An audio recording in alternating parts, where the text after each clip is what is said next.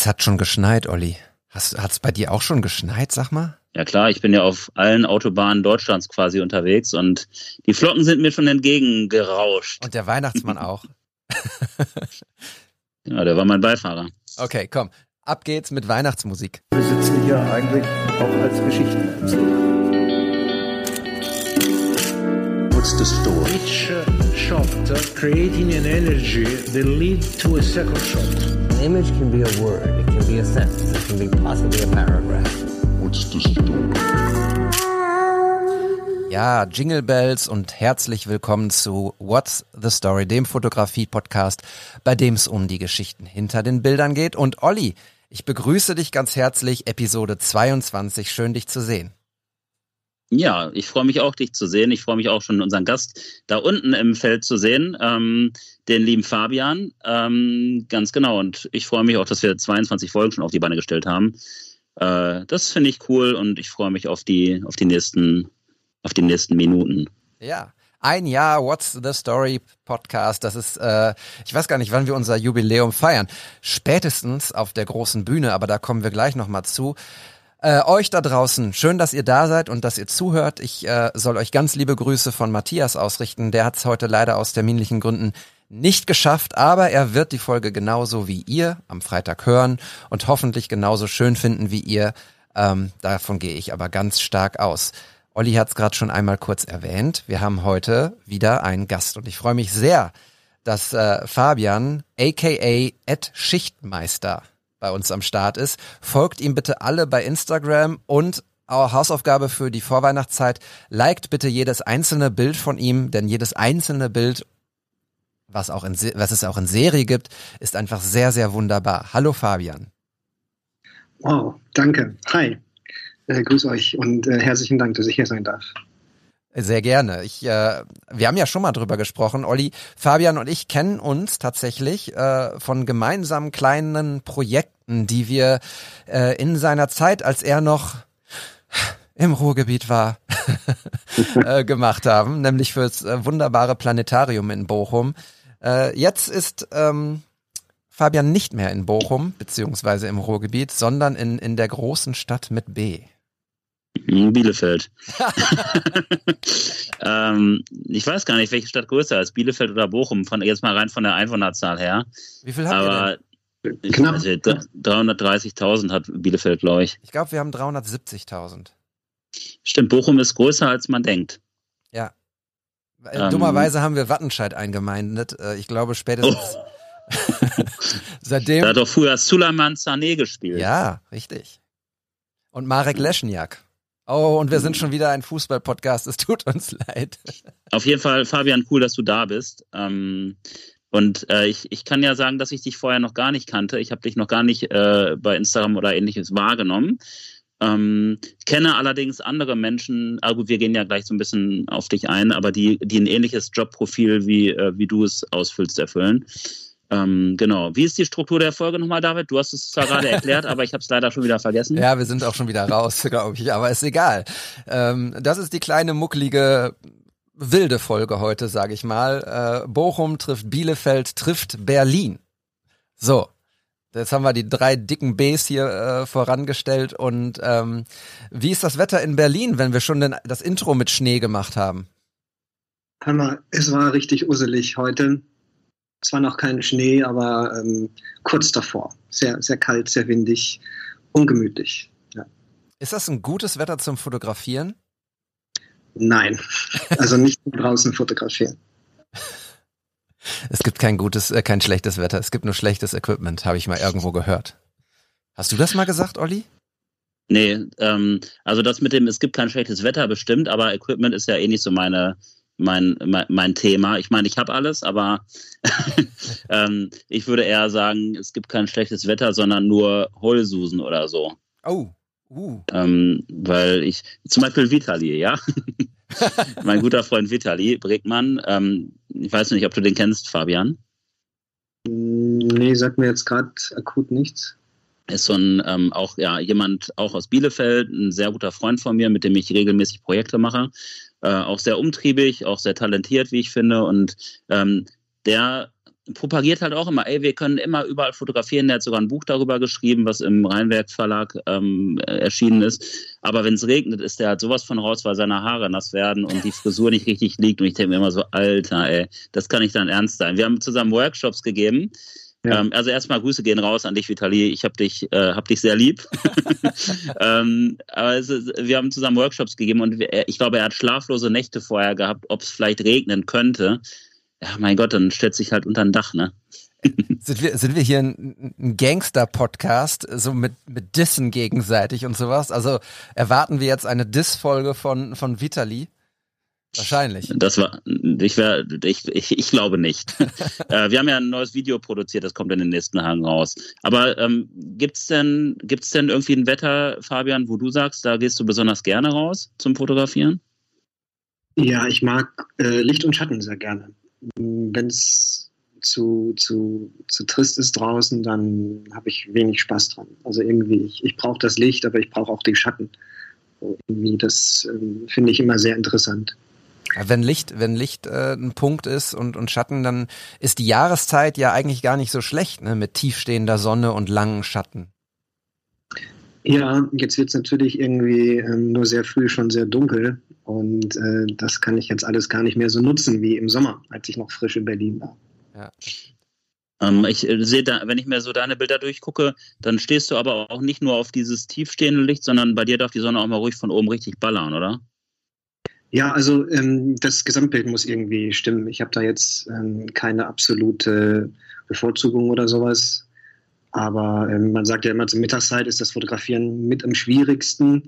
Ähm, stimme ich natürlich auch teilweise zu, aber da sind natürlich auch die Schatten manchmal extrem toll, weil das Licht so hart ist. Ja, ganz genau. Und ich ähm, gucke hier so durch deinen Feed und man kann äh, beispielsweise, wenn jetzt jemand einen Hut trägt oder so, ne, und man fotografiert den und man hat dann jemand oder ja, hat, hat dann diesen Hut so als Projektion an einer meinetwegen cremefarbenen Wand oder so eine Schrittstellung von jemandem und das bildet sich da ab, ne? Und sowas, sowas oder ähnliches findet man bei dir halt irgendwie immer wieder und das ist echt ganz cool. Ähm, ich plädiere jetzt dafür, David, dass wir nochmal versuchen, eine Struktur aufzubauen. Ich wollte gerade sagen, wir sind schon voll im Thema. Dabei fangen wir ja in der Regel immer an mit so ein bisschen aktuellem Kram. Was ist gerade so bei uns los? Und da würde ich jetzt einfach mal ganz kurz sagen, Olli, was ist bei dir so los gerade? Ich weiß viel, aber erzähl mal. Ja, ultra viel. Ne? Ich meine, ich bin, bin ja vor irgendwie zwei Wochen oder so bin ich 40 geworden. Äh, das war, war ein abgefahrener Tag. Ähm, weil ja, ich hatte halt schon vor, ihr wisst es, ich bin auch noch Lehrer, mache auch noch den Lehrerjob und äh, ich wollte so mit meinen ganzen Schülerinnen und Schülern auch feiern, die wussten das alle und ähm, irgendwie haben sich alle so ein bisschen drauf gefreut, auch die Kolleginnen und Kollegen. Und dann, äh, ja, verreckt mein Auto halt auf der Fahrt dahin, irgendwie mehr oder weniger auf der Autobahn. Und ich wurde an meinem 40. Geburtstag halt abgeschleppt und wieder abgeschleppt und ja, der Wagen war halt komplett hinüber. Hm. War irgendwie alles crazy. Ähm, das hat mich so ein bisschen beschäftigt die letzten anderthalb bis zwei Wochen, weil ich ein neues Auto brauchte. Das habe ich aber jetzt einigermaßen gut hinbekommen. Und ähm, ich hatte, hatte relativ viele Shootings in den letzten Tagen, ähm, wo ich eins ganz gerne mal so ein bisschen herausstellen möchte. Und zwar, ähm, ich bin ja auch viel in Münster unterwegs. Und ähm, hier gibt es so eine Schule, die hat so, so einen Zweig, ähm, Schwerpunkt ähm, Kunst und Gestaltung und sowas. Gibt es ja häufig so Profile. Und ähm, da ist eine Künstlerin aktiv, die ja sehr kreativ ist. Mhm. Die hatte mich angeschrieben oder kontaktiert. Äh, sie hat nämlich so eine Klasse, irgendwie so 23 Mädels im Alter von 16 bis 18. Äh, die haben halt so Klamotten abgecycelt quasi. Ne? Also die haben aus Alltagsgegenständen und Müll, haben die ähm, in drei Tagen, ähm, haben, die, haben die Klamotten hergestellt, Kleidung, Fashion. Und ähm, ob ich quasi so eine Art kleine Modenshow da inszenieren könnte für die. Ich hatte einen Keller zur Verfügung. Äh, der Keller war auch ziemlich nice, also ziemlich runtergerockt äh, so mit so Ölflecken an der Wand und ganz vielen Utensilien von Anno Tuck und eine Leiter stand da. Es gab so ein, ja, auch so ein, ja, so eine, so eine, so eine Art Brücke, irgendwie so eine Metallbrücke, wo man drüber gehen konnte.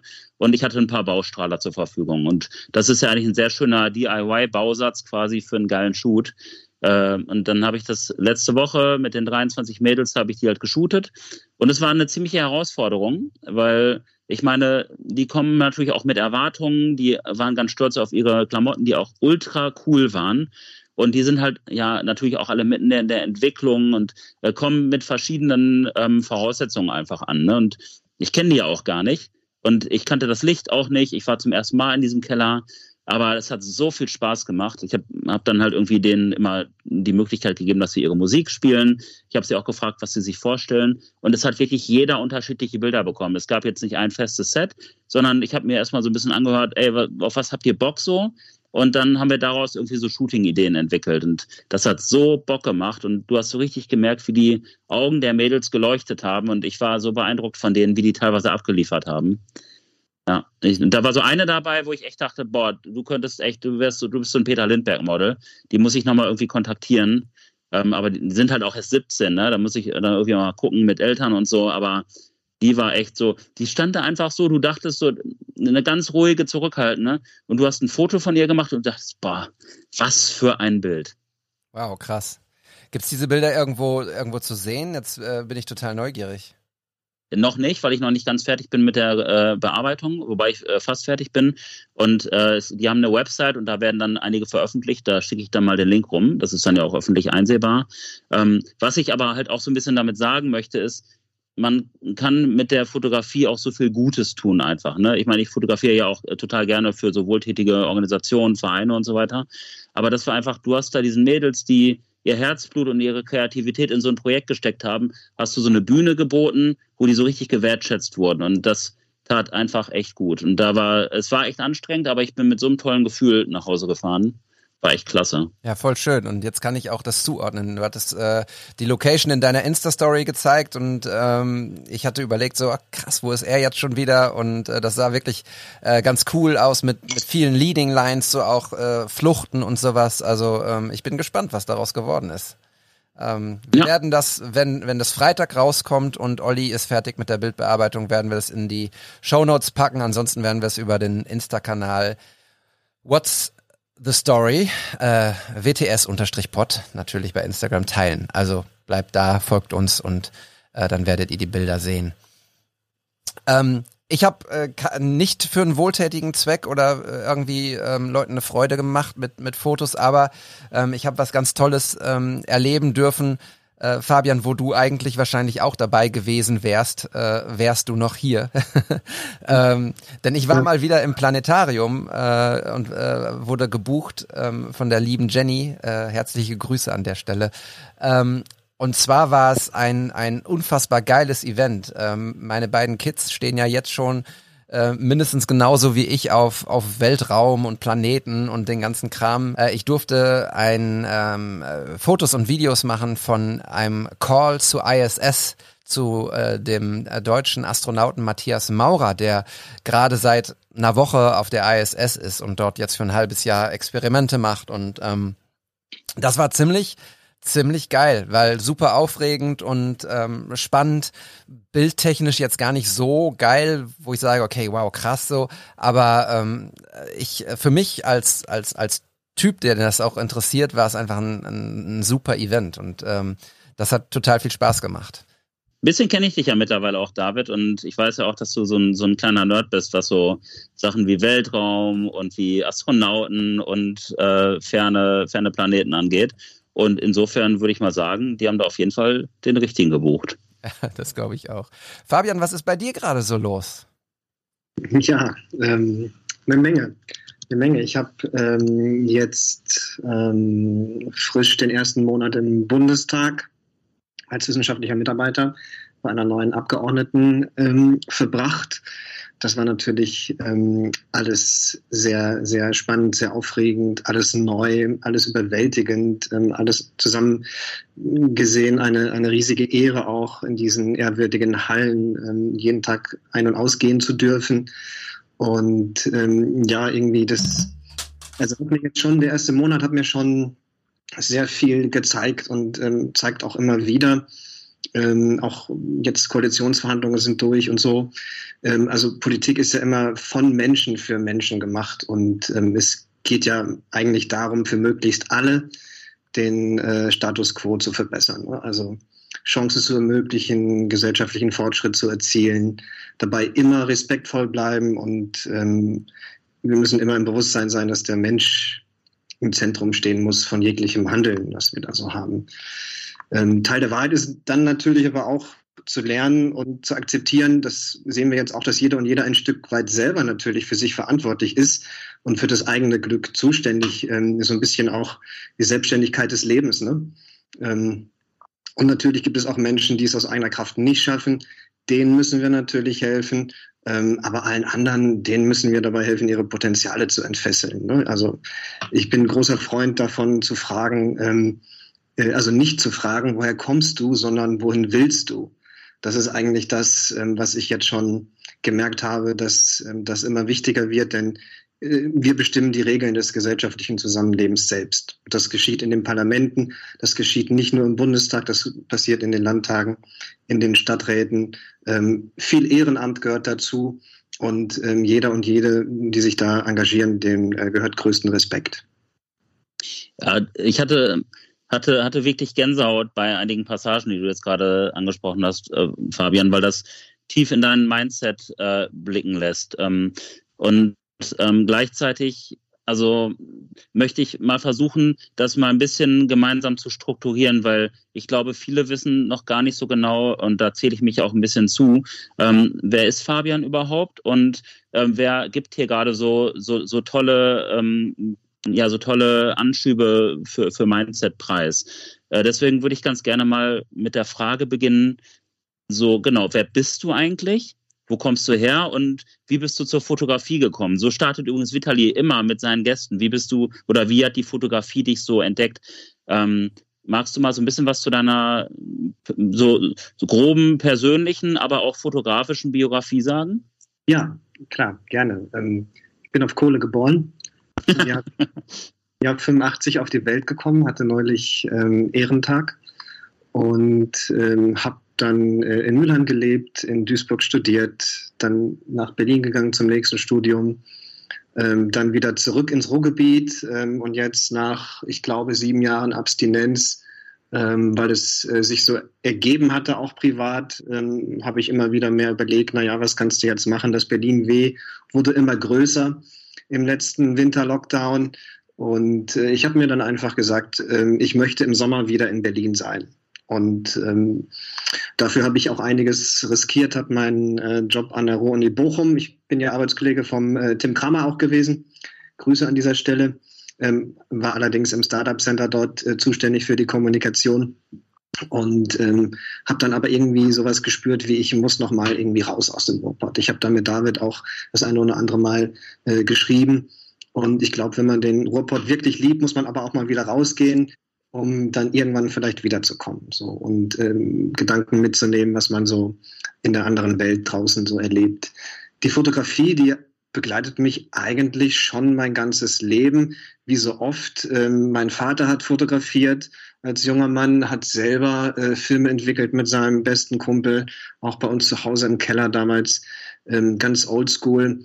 Und äh, so bin ich irgendwie auch mit analoger äh, Fotografie aufgewachsen und habe das dann immer weitergetragen, auch dann irgendwann äh, in, ins Digitale, auch wenn die Kameras anfangs ja wirklich schlecht waren, die digitalen Kameras. Ähm, das ist ja ein Graus gewesen. Und äh, dann habe ich tatsächlich eine ganze Zeit lang gar nicht mehr fotografiert. Ähm, da war es irgendwie auch ein bisschen turbulent in meinem Leben, war nicht so zufrieden. Aber irgendwann habe ich für mich wieder festgestellt, dass ähm, die Fotografie einfach mein kreatives Ventil und der Ausgleich ist zum Bürojob, den ich immer hatte. Ich bin nicht hauptberuflich Fotograf, eigentlich bin ich von der Ausbildung her Politikwissenschaftler und äh, habe viel in der Politik gearbeitet, Kommunikation gemacht, in einer großen Agentur hier in Berlin gewesen. Also habe äh, viel miterlebt, viel gesehen, viele verschiedene Disziplinen der Kommunikation. Und schlussendlich ist es ähm, für mich mein persönliches Highlight, immer die Bildsprache zu erfinden. Und ähm, flankiert vielleicht mit etwas anderen, tiefgründigeren Texten auch. Ich mag das sehr gerne, mir ein bisschen Gedanken zu machen. Ähm, das ist so mein, mein Stil meistens. Und ähm, ja, das, das, ähm, das, das setzt einige Puzzleteile an ihren, an ihren Platz tatsächlich, weil ähm, ich hatte mir halt gerade die Frage gestellt, okay, ähm, wir reden hier gerade mit einem Fotografen, ähm, der ähm, in der Politik tätig ist, aber der auch ganz viel politisches, äh, politische Denkmuster irgendwie und auch äh, moralische politische Denkmuster offensichtlich inne, inne trägt. Wie passt das zusammen halt? Und ähm, offensichtlich, wenn du, wenn du Politikwissenschaftler bist, hat sich da ja einiges für dich äh, ziemlich gut gefügt, oder? Ja, also ähm, meine Freunde, die haben auch immer gesagt, Mensch, du liegst uns seit Jahren in den Ohren, dass du irgendwann mal auch im Bundestag arbeiten willst. Und äh, so hat sich tatsächlich jetzt auch ein kleiner Traum erfüllt. Dann war der, der Mut wurde belohnt, den ich dann schlussendlich hatte. Und ähm, das war irgendwie aber auch äh, eine gute äh, Life-Lesson, so, ne? dass, dass ja irgendwie am Ende alles gut wird. Das ist sowieso ein Motto von mir, am Ende wird alles gut. Und ähm, ja. Toll. Total schön, äh, das zu hören, ähm, äh, weil wir ja auch, wie du schon gesagt hast, äh, vor allem auch während unserer gemeinsamen Planetariumsjobs schon immer wieder darüber gesprochen haben und ähm, äh, schaffst du den Schritt oder traust du dich den Schritt jetzt und, und machst du das? Und ähm, für mich war irgendwie relativ nach den ersten Andeutungen sozusagen schon klar, dass, dass du das wieder machen wirst, weil das sich in deiner Art, wie du auch von Berlin gesprochen hast, so wie du über Berlin sprichst, sprichst du auch übers Ruhrgebiet. Und so spreche ich auch übers Ruhrgebiet, aber ich habe bei dir ein bisschen mehr, du hast es so gerade so schön gesagt, Berlin-Weh gespürt und so ein bisschen einfach so, so, wie so eine Art Heimweh, auch eine neue Abenteuerlust irgendwie. Und ähm, ja, auch, ich glaube, ähm, eine gewisse neue Inspiration, ähm, die du gesucht und gefunden hast? ist jetzt die Frage. Ja, ja, ähm, Inspiration oder auch wieder Energie. Ähm, also ich äh, glaube ja, äh, jeder von uns hat nach dem jetzt zweiten Jahr in der Pandemie ziemlich Federn gelassen oder auch Pakete jetzt geschnürt, die jeder mit sich selber rumschleppt. Und irgendwie hat es mich auch so ein bisschen erdrückt, ohne dass ich das vielleicht wahrhaben wollte. Und äh, mit diesem Schritt nach Berlin habe ich ähm, super, also von Tag eins wirklich äh, neue Energie gehabt und auch tolle Menschen von Tag eins wieder kennengelernt und wieder kennengelernt, ähm, schon mal gesehen in der Vergangenheit, dann wieder neu entdeckt und ähm, viel Zeit miteinander verbracht. Ähm, ich, ich, war, wie gesagt, vor zehn Jahren schon mal hier für mein Masterstudium, habe also noch viele Freunde hier, auch sogar ein Teil meiner Familie ist hier. Und das war einfach wieder wie ein Ankommen. Ähm, auch in der Zeit, wo ich im Ruhrpott war, hatte ich ja zwei Jahre lang die Bahncard 100 und äh, bin mindestens zweimal im Monat in Berlin gewesen. Und ähm, damals von Dortmund aus waren das ähm, drei, drei Stunden oder so mit dem ICE. Also easy zu machen. Ich bin manchmal morgens hin, habe den Tag fotografieren verbracht und dann wieder zurück. Ja, ähm, ich, ich fühle das gerade sehr und ich, ähm, ich nehme mich gerade nickend wahr, weil ich, ich bin auch so zweimal im Monat auch in Berlin, habe da mittlerweile auch so ein bisschen bisschen Fuß gefasst, weil mich diese Stadt auch unfassbar reizt. Äh, da wir darüber haben wir auch schon gesprochen. Ne? Ähm, ich, die zieht mich einfach ähm, sehr, sehr an, auch seit, seitdem ich das erste Mal in Berlin war. Ich habe da zwar nicht studiert, ähm, ich habe in Bielefeld studiert, ähm, aber äh, ich liebe Bielefeld auch wirklich total und Bielefeld wird auch immer meine Base bleiben. Und gleichzeitig merke ich halt einfach, dass es mich auch irgendwie immer nach Berlin zieht und ich da auch irgendwann leben werde. Das steht für mich fest. Ähm, und äh, deswegen habe ich auch einfach mal gesagt, komm, du gönnst dir da jetzt irgendwie sowas wie so eine Mini-Bleibe in einer WG von Freunden, wo du immer die Option hast, dann dort zu sein. Ähm, deswegen fühle ich das sehr. Und was ich, was ich, worauf ich hinaus wollte, ist, es ist aber auch immer noch mal ein Unterschied, ob man einen Schlüssel für eine Wohnung in seiner Hosentasche in, äh, aus Berlin hat oder ob man sich in ICE setzt. Aus Bielefeld sind es auch nur zweieinhalb Stunden und dann da ankommt. Ähm, wie siehst du das? Also das ist zwar, das Gespräch entwickelt sich jetzt ein bisschen in die Richtung, aber ich finde das okay. Ja, ich ähm, sehe das ähm, genauso und äh, jedes Mal, wenn ich äh, abgereist bin, wollte ich eigentlich weniger zurück. Das ähm, war so mein persönliches Dilemma. Ähm, aber ich, es war schlussendlich das Richtige. Ich, ich saug die Energie der Stadt einfach auf. Ich brauche das in meinem Leben und ich brauche irgendwie alles von Berlin. Ähm, beim, beim ersten Mal in der ersten Staffel Fabi in Berlin habe ich probiert, alles zu erkunden und bin auch ein Stück weit gescheitert, ähm, weil also man, wenn man frisch ins Ruhrgebiet kommt, wird man ja auch nicht anfangen zu sagen, heute fahre ich nach Dortmund und will das komplett erkunden und dann äh, ist der nächste Tag Bochum dran und dann Essen, Duisburg und ähm, so, das, das ging erstmal nicht. Daraus habe ich aber gelernt und ähm, habe jetzt angefangen, mir das Große im Kleinen vertraut zu machen. Habe viele Gewohnheiten. Ähm, ich bin immer wieder und wieder nach einem äh, Tipp in einen super Pancake-Laden reingegangen, hier in Prenzlauer Berg. Ähm, und äh, habe da angefangen, Pancakes zu essen, so Sonntag für Sonntag jede Woche. Und irgendwann kannten die mich und irgendwann, ich habe immer dasselbe gegessen und immer exakt drei Kaffee getrunken. Und, und irgendwann äh, kannten die mich, wie gesagt, und ich brauchte gar nicht mehr die Karte. Die fragten nur immer dasselbe und ich habe sie dann auch in der Story erwähnt und dann, ah, hallo, der Schichtmeister immer und ja, hallo, grüß euch. Ich habe aber nie Rabatt oder so gekriegt, aber äh, das ähm, war trotzdem total toll ich habe dann so eine Art Pancake-Sprechstunde gemacht und alle, die mich besucht haben irgendwie, äh, habe ich gesagt, so, Sonntag, 9 Uhr stehen wir da auf der Matte und äh, die haben keine Reservierungen, wir müssen uns anstellen. Und manchmal bin ich dann hin und habe dann Plätze freigehalten und habe dann auch viele Bekannte aus verschiedenen Ecken, ähm, die mich dann besucht haben oder die zufällig in der Stadt waren, habe ich dann zusammengeführt und wir haben dann im Sommer fantastische Pancake-Sprechstunden gehabt. Ja, und äh, mit, mit vielen Leuten, vielen netten Leuten. Jenny war auch mal dabei vom Planetarium. Und ähm, das war alles äh, eine ganz fantastische Zeit so. Und ähm, ich brauche auch dieses Streunern. Ich brauche das untriebig sein, mit der Kamera jeden Tag unterwegs zu sein. Das hat irgendwie ähm, meinen Horizont hier in dem halben Jahr wieder stark erweitert.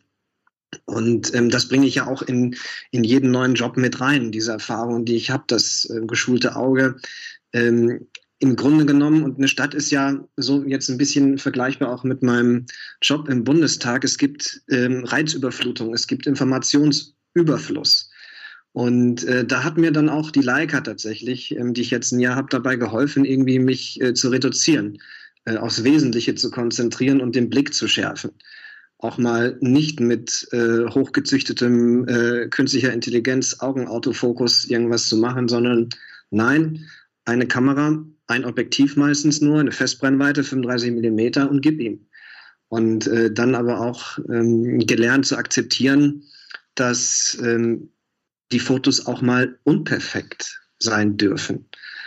Ähm, weil ne, irgendwie ähm, das Leben ist ja auch nicht perfekt. Also wie könnte dann sowas Unwirkliches manchmal, wie die Fotografie es ist, äh, jemals perfekt sein? Und Berlin ist ja auch nicht perfekt, ne? Das muss man ja auch ganz klar sagen. Ich, ich höre gerne zwei, zwei, zwei Berlin-Liebenden zu. Ich, ich fühle das, was ihr sagt. Ich kann das nicht so ganz intensiv unterstreichen, ähm, tatsächlich, weil ich nicht solche bleibenden Erfahrungen äh, gesammelt habe. Ähm, ich muss aber auch ganz ehrlich sagen, ähm, ich wäre jetzt tatsächlich Mitte Dezember wieder in Berlin gewesen für zwei Tage zur Weihnachtsfeier von von der Big Basketball, dem Magazin, für das ich eine Kolumne schreibe. Ähm, wir wären zu einem Basketballspiel gegangen und hätten was gegessen und ähm, dann hätte ich den nächsten Tag ein bisschen äh, genutzt, dich zu treffen, ähm, Fabian, und ein paar Fotos zu machen. Ähm, jetzt werde ich, wir wissen noch nicht, ob die Weihnachtsfeier stattfindet, ich werde aber nicht zugegen sein, äh, ob der Situation gerade. Ich werde das nicht ähm, machen, leider. Aber ähm, ich, ich fühle das, was ihr sagt. Und ich ähm, freue mich auch immer wieder, wenn ich in Berlin bin. Ich durfte für die ARD mal bei der Europawahl im Hauptstadtstudio der ARD arbeiten ähm, und die Insta-Story für, für die Tagesschau beispielsweise machen und habe dann aber auch vorher und nachher einfach jede freie Sekunde genutzt, um ähm, um rauszugehen, um, um rumzustreunern, wie du gesagt hast. Bei mir, und das ist das, was ich häufig merke bei so Jobs, also wenn ich zu, für Jobs irgendwo bin und dann aber noch die Zeit haben möchte, Fotos zu machen, ähm, dann merke ich, dass das zu einer Art Stress wird. So. Ich war zum Beispiel mal zu einem, zu einer, zu einem Kolumneninterview in, in Frankfurt und äh, hatte mir einen Spot rausgesucht, wo den ich unbedingt fotografieren wollte. Ich wollte da unbedingt hin. Und ähm, es passte aber nicht und dann musste, kam ich sogar zu spät zum, zum Interview, was ich, was ich nie mache.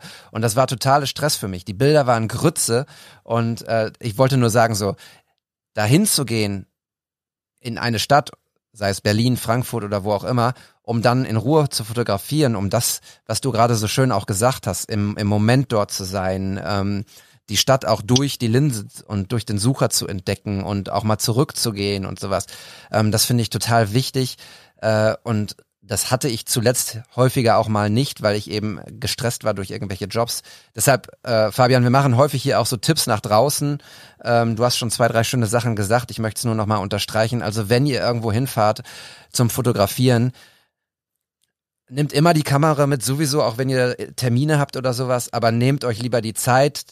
Ähm, die Enttäuschung ist häufig zu groß, wenn es Stress wird. So, wenn dann alles nicht richtig klappt. So, nehmt euch die Zeit äh, und wenn es dann auch nur eine halbe Stunde ist, dann macht diese halbe Stunde schön, aber nehmt euch die Zeit dafür. Ich würde da gerne auch nochmal auch noch einhaken, was du auch gesagt hast, Fabian, ähm, äh, mit der Reizüberflutung. Ähm, ich ähm, bin ja unter anderem auch Lehrer und es gibt so eine, so eine Methode, die heißt, glaube ich, Lerntheke oder so, wo Schülerinnen und Schülern ganz viel Material hingelegt wird und die äh, können sich dann quasi das raussuchen, ähm, was für die halt irgendwie gerade für ihren Lernprozess günstig ist. Ähm, und äh, das finde ich halt, das ist halt eine, eine, eine gewollte Reizüberflutung, so dass sie quasi selektieren können. Und so nehme ich Berlin halt auch manchmal wahr. Ich laufe da so durch und ich habe, glaube ich, auch eine relativ breite Wahrnehmung. Und äh, ich nehme da so unfassbar viel wahr. Also angefangen von irgendwelchen Tieren, von irgendwelchen Verkehrsmitteln, von Menschen natürlich sowieso, von schönen Cafés und und und. Das lässt sich ja beliebig weit fortsetzen. Und ähm, anfangs, als ich da wirklich auch fotografierend war, ich habe teilweise wirklich in der Straßenbahn oder ich habe in der U-Bahn geschlafen. Ich habe im U-Bahn-Schacht geschlafen, äh, drei Stunden und habe dann weiter fotografiert, weil ich einfach nicht aufhören konnte. Ich glaube, da mal so. Hm? Du verrückter Hund. ja, es war, es war krass. Also es war gut, äh, da kam der Alkohol dazu und ich, ich war einfach so im Sog drin. Ich konnte, ich musste weitermachen. Ne? Das hat mich so angefixt. Und äh, irgendwann bin ich aber auch so auf den Punkt gekommen, wie du ihn jetzt hast, dass man sich so seine Anlaufpunkte äh, sucht. Ich bin zum Beispiel immer, wenn ich in Berlin bin, äh, besuche ich die Jungs von Fotocotti. Die kennst du, kennst du vielleicht auch am Cottbusser Tor. Also der Name, ähm, ähm, der lässt jetzt darauf schließen, ne? An, an Cotti. Ja. Da bin ich nicht so unfassbar häufig in der Ecke. Aber äh, muss ich mir mal anschauen, wenn du Solltest du dir mal angucken, sind super. Das ist so ein Analogladen halt, also ein sehr, sehr renommierter auch, mit ganz tollen Menschen, die da halt äh, sind. Und du triffst eigentlich immer internationale Menschen, aber die triffst du in Berlin ja sowieso. Äh, aber auch immer welche, die eine Leica um den Hals baumeln haben oder irgendjemand, der irgendwie so eine antike Kamera hat und gerade einen Film abholt und so. Also da, da sind immer viele Geschichten am Start und gleichzeitig ist der so unprätentiös, dieser Laden. Und äh, ja, du kriegst immer einen Kaffee und so. Das hat halt was familiäres. Und wenn du da halt regelmäßig hingehst, so wie ich es gemacht habe, wie du mit deinem Pancake-Laden, irgendwann ist es halt Olli. Und dann darf man sich halt auch einfach mal in den Laden setzen, einfach mal zehn Minuten da irgendwelche Sprüche kloppen. So. Und das ist, das ist schön. Ich ja. würde gerne ganz kurz, ähm, Entschuldigung Fabian, dass ich, dass ich dich da jetzt äh, abwürge. Ich wollte nur einen Gedanken aufnehmen, den ich total äh, spannend und wichtig finde. Ähm, Olli, wie sehr kann Berlin einen denn einsaugen, wenn man nicht aufpasst? Naja, also ich bin ja auch so ein Typ, ähm, Bielefeld zum Beispiel, äh, das ist so eine Stadt, ähm, die habe ich, glaube ich, mittlerweile verstanden irgendwie. Und da, die kenne ich und ich weiß, wenn ich, wenn ich dahin laufe, wird das ungefähr passieren. Wenn ich dahin laufe, wird ungefähr das passieren.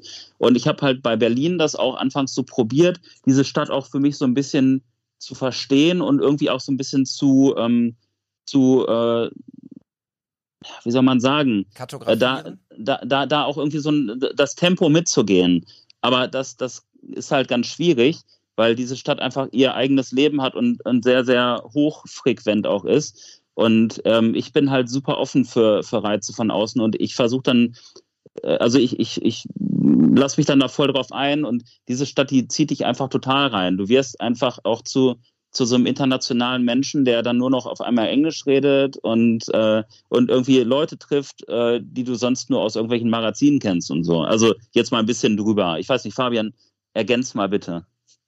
Ähm, ja, ich bin da eigentlich sehr unaufgeregt und äh, bin da eher so der bodenständige Ruhrpottler. Ähm, ich glaube, ich habe einfach einen ganz guten Kompass über die Jahre entwickelt ähm, um dann nicht irgendwie äh, abzudriften oder sowas. Ähm, ich, also ich bin auch nicht so der, der, ähm, der, der Disco-Gänger, der jetzt, hier gibt's ja das eine oder andere Etablissement, was irgendwie legendär ist, aber irgendwie reizte mich das alles nicht so sehr, muss ich gestehen.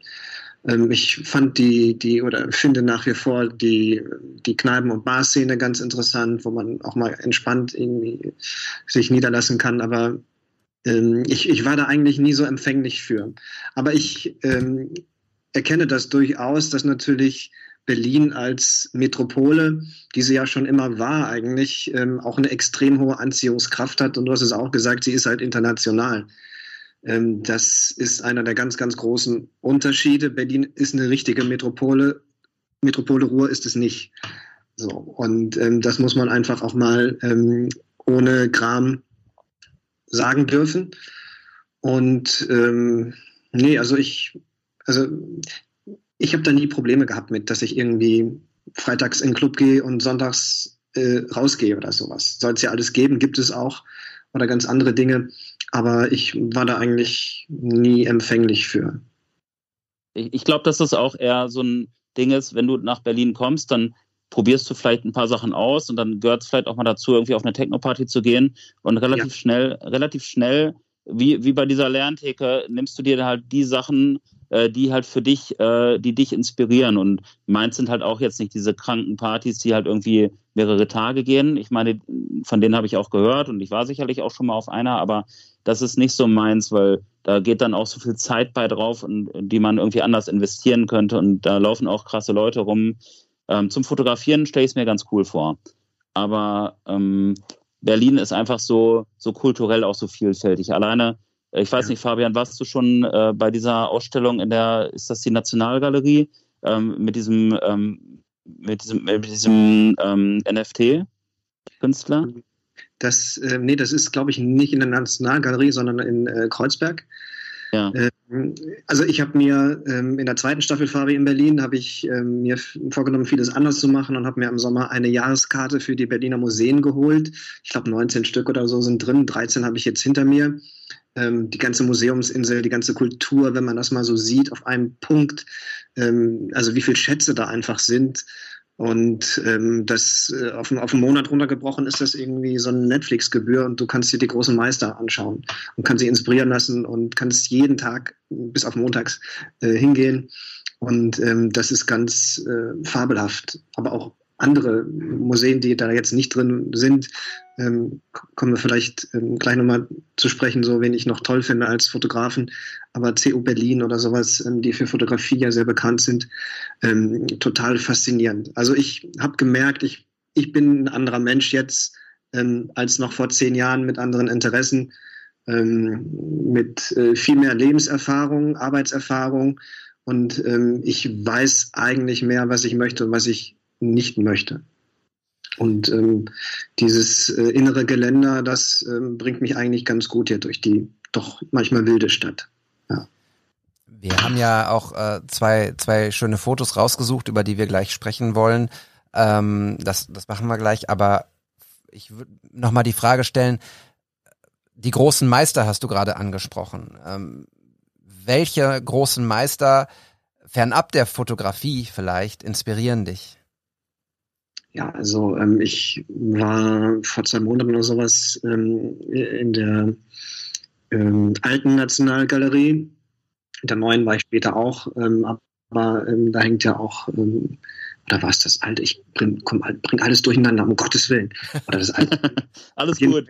Kaspar, Kaspar David Friedrich. So, ne, das, ähm, das war wirklich äh, total toll und ich habe mir dazu den äh, begleitenden Blog Beitrag durchgelesen von den ähm, staatlichen Museen zu Berlin und wie die wirklich, ähm, das habe ich damals auch in einem Posting gesagt, ähm, künstlerische Forensik betrieben haben, mit modernster Technik geschaut haben, wie hat der Künstler das gemacht, wie können wir das restaurieren? Und das hat ewig gedauert.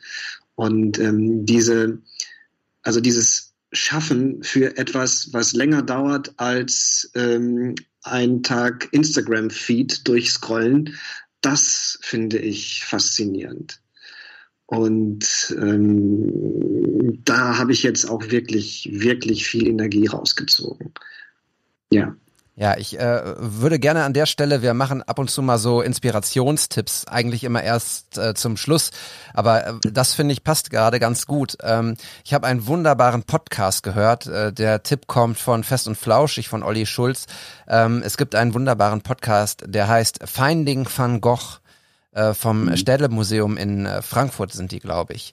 Äh, gibt es auch bei Spotify und bei euren Lieblings-Podcast-Anbietern. Äh, äh, Finding Van Gogh, eine, ich glaube, sechsteilige ähm, äh, Suche nach einem ganz bestimmten Bild von äh, Van Gogh. Ähm, über das, über diese Suche wird dann eben Van Gogh auch nochmal ein bisschen ähm, den Leuten nahegebracht und es ist ähm, wie ein kleiner Krimi, Ähm, super erzählt, ähm, super recherchiert, total spannend. Ich pack's mal in die Show Notes. Finding Van Gogh, ähm, Ast rein und ähm, ja, ich bin ein bisschen neidisch, ob der ähm, Museen äh, die du da vor Ort hast. Ähm, aber im Ruhrgebiet gibt's ja auch das ein oder andere ganz nette Museum. Ja, ja, ja. Das, ähm, wie gesagt, das ähm, soll auch alles irgendwie nicht schmälern, auch wenn ich immer sehr euphorisch bin äh, von Berlin. Ähm, Kultur und Kunst gibt es äh, natürlich auch im Ruhrgebiet. Und ähm, da muss man auch einfach offen für sein. Ne? Man darf sich auch nicht immer nur beschweren und sagen, hier gibt's nichts, hier gibt's nichts. Doch, es gibt schon eine Menge, aber natürlich nicht wie in der Hauptstadt. So, das ich sage immer gerne zum Beispiel über Bielefeld und ich finde die beiden Städte Bielefeld und Bochum, die kann man durchaus miteinander vergleichen. Sicherlich ähm, ist Bochum das Ruhrgebiet und ähm, dort sind andere Einflüsse. Bielefeld ist ja so die Leineweberstadt ähm, und da ist auch eine Arbeiterstadt irgendwie mit einem ganz intakten kulturellen Leben, mit einer ähnlichen Größe. Und ich sage irgendwie immer, ähm, dass Bielefeld und Berlin eigentlich relativ ähnlich sind, bloß das, was es in Bielefeld einmal gibt, gibt es in Berlin halt irgendwie 50 Mal. Aber es gibt alles, das gibt es auch äh, da. Natürlich, wenn es dann die Sachen 50 Mal gibt, dann ähm, inspirieren die sich auch nochmal wieder gegenseitig und connecten sich gegenseitig und dann bilden sich wieder neue Sachen heraus. Und das ist halt so das Spannende bei so einer, bei so einer Großstadt. Ähm, aber ich wäre dafür, ähm, dass wir jetzt vielleicht mal so ein bisschen weg von diesem ähm, von den drei, drei Bs gehen und nochmal wieder ein bisschen bei dir landen, Fabian. Ähm, Inspiration ist wirklich ein Thema. Dieser Podcast soll halt auch inspirieren. Und jetzt haben wir gerade so ein bisschen abseits der Fotografie ähm, gesucht. Was ist denn ähm, in der Fotografie? Ähm, Gibt es ähm, FotografInnen, die, bei denen du sagst, die inspirieren deine Arbeit? Ja, ähm, ich bin eigentlich kein großer Fan dieses Guru-Gedankens. Ähm, aber tatsächlich gibt es ähm, ein paar Menschen, die ich irgendwie sehr inspirierend finde. Ähm, jetzt auch wenn es in politische Fotografie geht, der Haus- und Hoffotograf von Obama, ähm, natürlich Pete Sousa, Wahnsinn, was der ähm, an, an, tollen Fotos gemacht hat, die ähm, ja in die Weltgeschichte eingingen. hier in politischen Berlin macht das der Markus Hurek, heißt er, glaube ich, Mensch und Licht Finde ich auch total toll. Ähm, als Berliner und Fotograf ähm, kommt man natürlich an Heinrich Zille nicht vorbei, der irgendwie auch als Grafiker und ähm, weiß nicht was Illustrator aktiver und äh, zu einer Zeit Streetfotografie gemacht hat mit Platten und so. Ähm, total spannend, habe auch einige Bücher hier. Ähm, ich bin, weil er auch menschlich wohl so toll ist, ein Riesenfan von Sebastião Salgado. Mhm.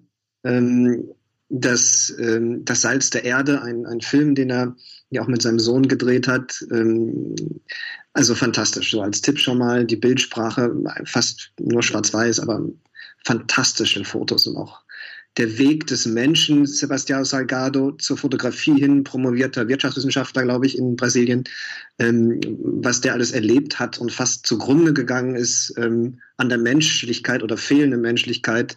Ich glaube auch im Bürgerkrieg in Ruanda. Ähm, und dann hat er irgendwie ein Fotobuch gemacht namens Genesis, ähm, um, um sich selber irgendwie auch ähm, der Schönheit des Planeten wieder zu widmen, weil er von den Menschen so enttäuscht war. Ähm, das geht dann manchmal so ein bisschen, ich bin großer äh, Saint-Exupéry-Fan und Vincent und Sterne, so mein Lieblingsbuch, ähm, dieses Abdriften und Träumen und dieses große Ganze sehen, das finde ich total toll. Ähm, natürlich, äh, wenn es jetzt Kriegsreportagen oder sowas gibt, Steve McCurry, muss dann natürlich genannt werden, habe ich auch einen dicken Schinken von ihm hier, ähm, Cartier-Bresson oder auch jetzt wie im äh, CO Berlin Lee Friedlander. Ähm, gesehen, äh, Fotografie äh, 60er, 70er äh, Amerika, ähm, hat auch in Deutschland ein bisschen was fotografiert. Ähm, Wahnsinn, Berlin, Hamburg und so. Ja. Ja, und auf einmal rückt Instagram in ganz weite Ferne, finde ich, wenn man dir so zuhört. Ne? Also mhm. ich äh, muss sagen, ich liebe Instagram und ich liebe auch so, ähm, oder das heißt, ich, ich, ich schätze das sehr als, als Möglichkeit, Sachen zu finden und Sachen zu zeigen. Ähm, aber gleichzeitig mich fragen auch oft Leute, hey Olli, was machst du eigentlich, wenn Instagram mutiert, so nur noch Videos oder es gibt es irgendwann nicht mehr?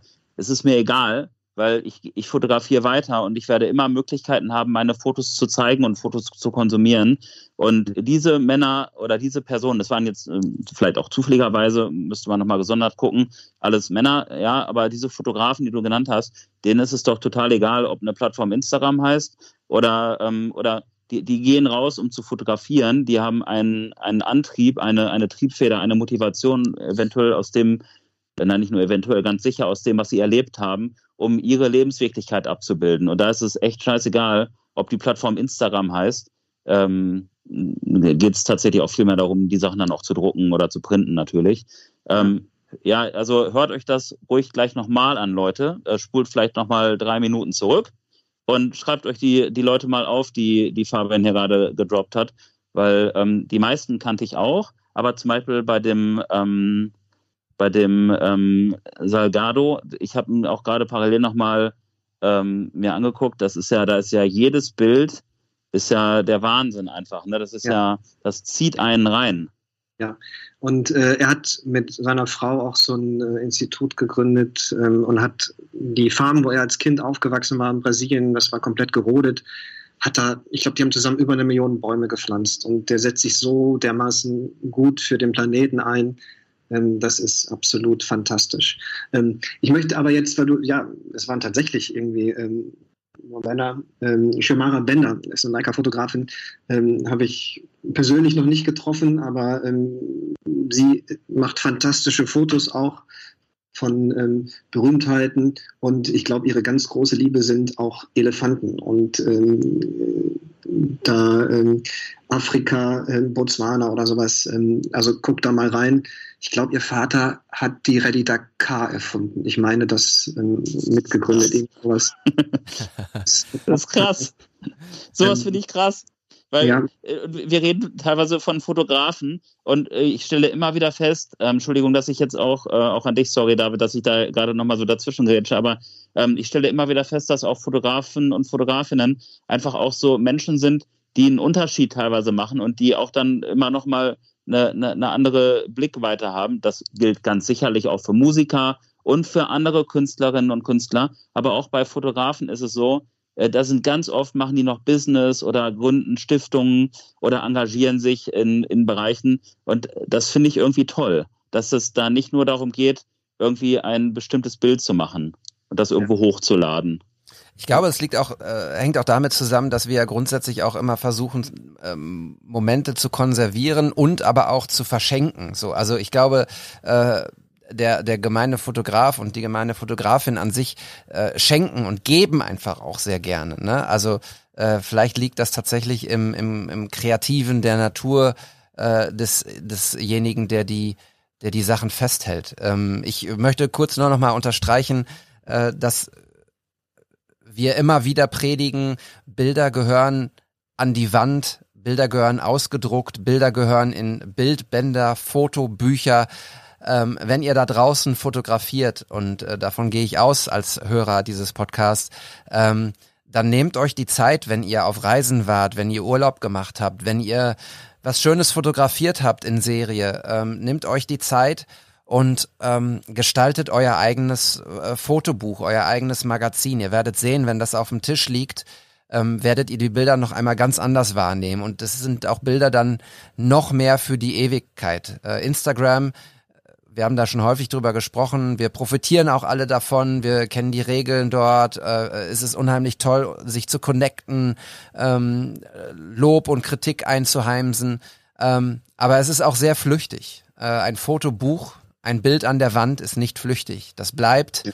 Und ähm, ich merke das auch immer wieder hier bei, bei mir im Büro oder in der Wohnung. Ich gehe immer wieder gerne an den Fotos vorbei und erinnere mich einfach sehr gerne. Und das gibt dir halt Instagram nicht in dem Moment. Ich habe ähm, über Instagram sehr viele ähm, nette Menschen auch kennengelernt. Ne? Das, das bleibt irgendwie. Ähm, ich komme später gerne nochmal, wenn ich vielleicht noch ein paar Tipps oder so geben kann, ähm, später äh, auf Instabox oder sowas ein. Habe ja auch einige ähm, mit organisiert. Ähm, noch einmal kurz, ähm, auch wenn ich irgendwie über, über beruflich zwei Ecken kennengelernt habe, ähm, über die Tijen Onaran, ähm, die äh, Global Digital Women gegründet hat. Ähm, deren Haus- und Hoffotografin ist die Andrea Heinsohn. Und ähm, auch so, ich habe sie nie persönlich getroffen. Wir haben ein paar Mal geschrieben, auch wegen Golden Retrievern und so. Und das ist äh, ganz fantastisch, auch die Fotos, die sie macht. Die begrüße an dieser Stelle an Tijen und Andrea. Ähm, aber ansonsten, ähm, wie du auch sagtest, ich habe mit dem Erwerb der Leica angefangen, mich auch viel mehr für Fotografie äh, nochmal für die Geschichte auch zu interessieren, weil ähm, eine Leica entschleunigt total, also eine Leica M, jetzt keine SL mit Autofokus oder sowas, eine Leica M entschleunigt und ähm, bringt einen wieder runter so ein bisschen.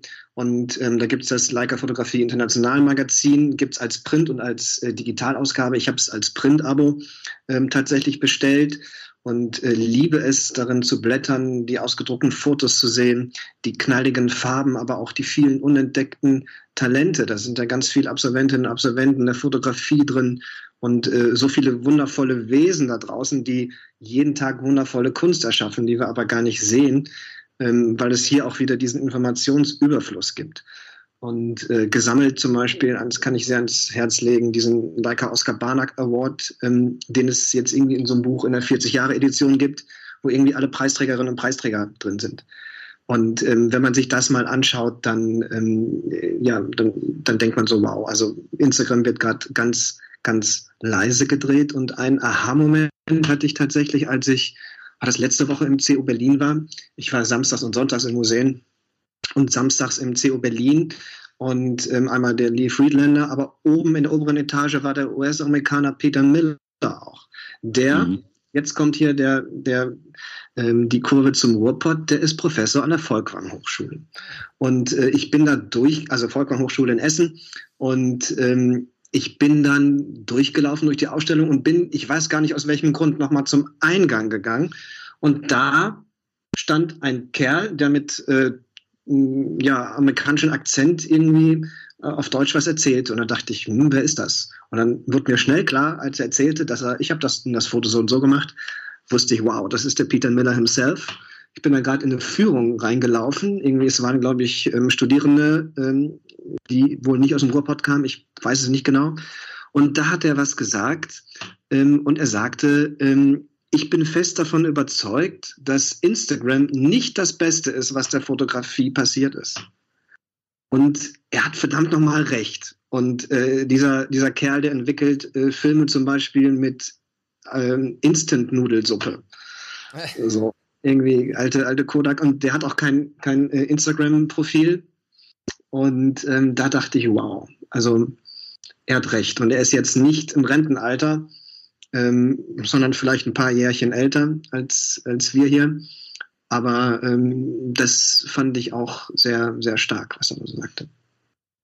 Ich glaube, da steckt viel Wahres drin und das ähm, muss jeder ja auch ein Stück weit für sich halt auch so lenken. Ich glaube, es gibt auf Instagram, es, Instagram befördert Fotografen zutage, die unfassbares Talent haben, ähm, die ansonsten auch nicht gesehen würden, die mit dem Handy zum Beispiel Bilder machen oder so.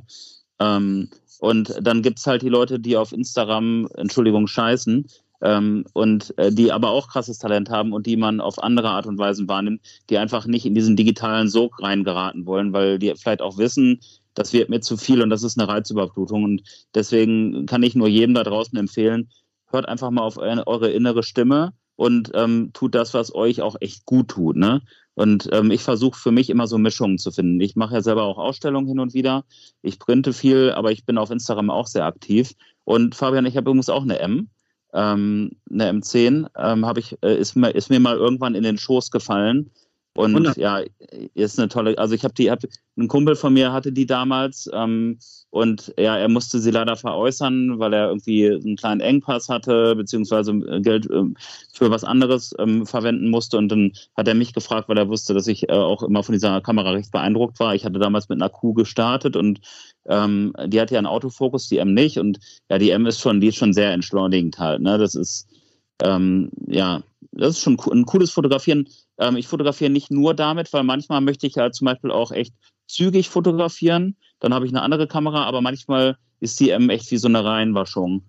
Ja. Zwei Dinge äh, ganz kurz dazu. Ähm, ich äh, bin ja momentan gerade total auf dem auf dem äh, geflashten Vogtländer-Trip, muss ich sagen. Äh, ich musste meinen 35 Millimeter äh, 1-2 äh, wieder wegschicken, äh, leider Gottes.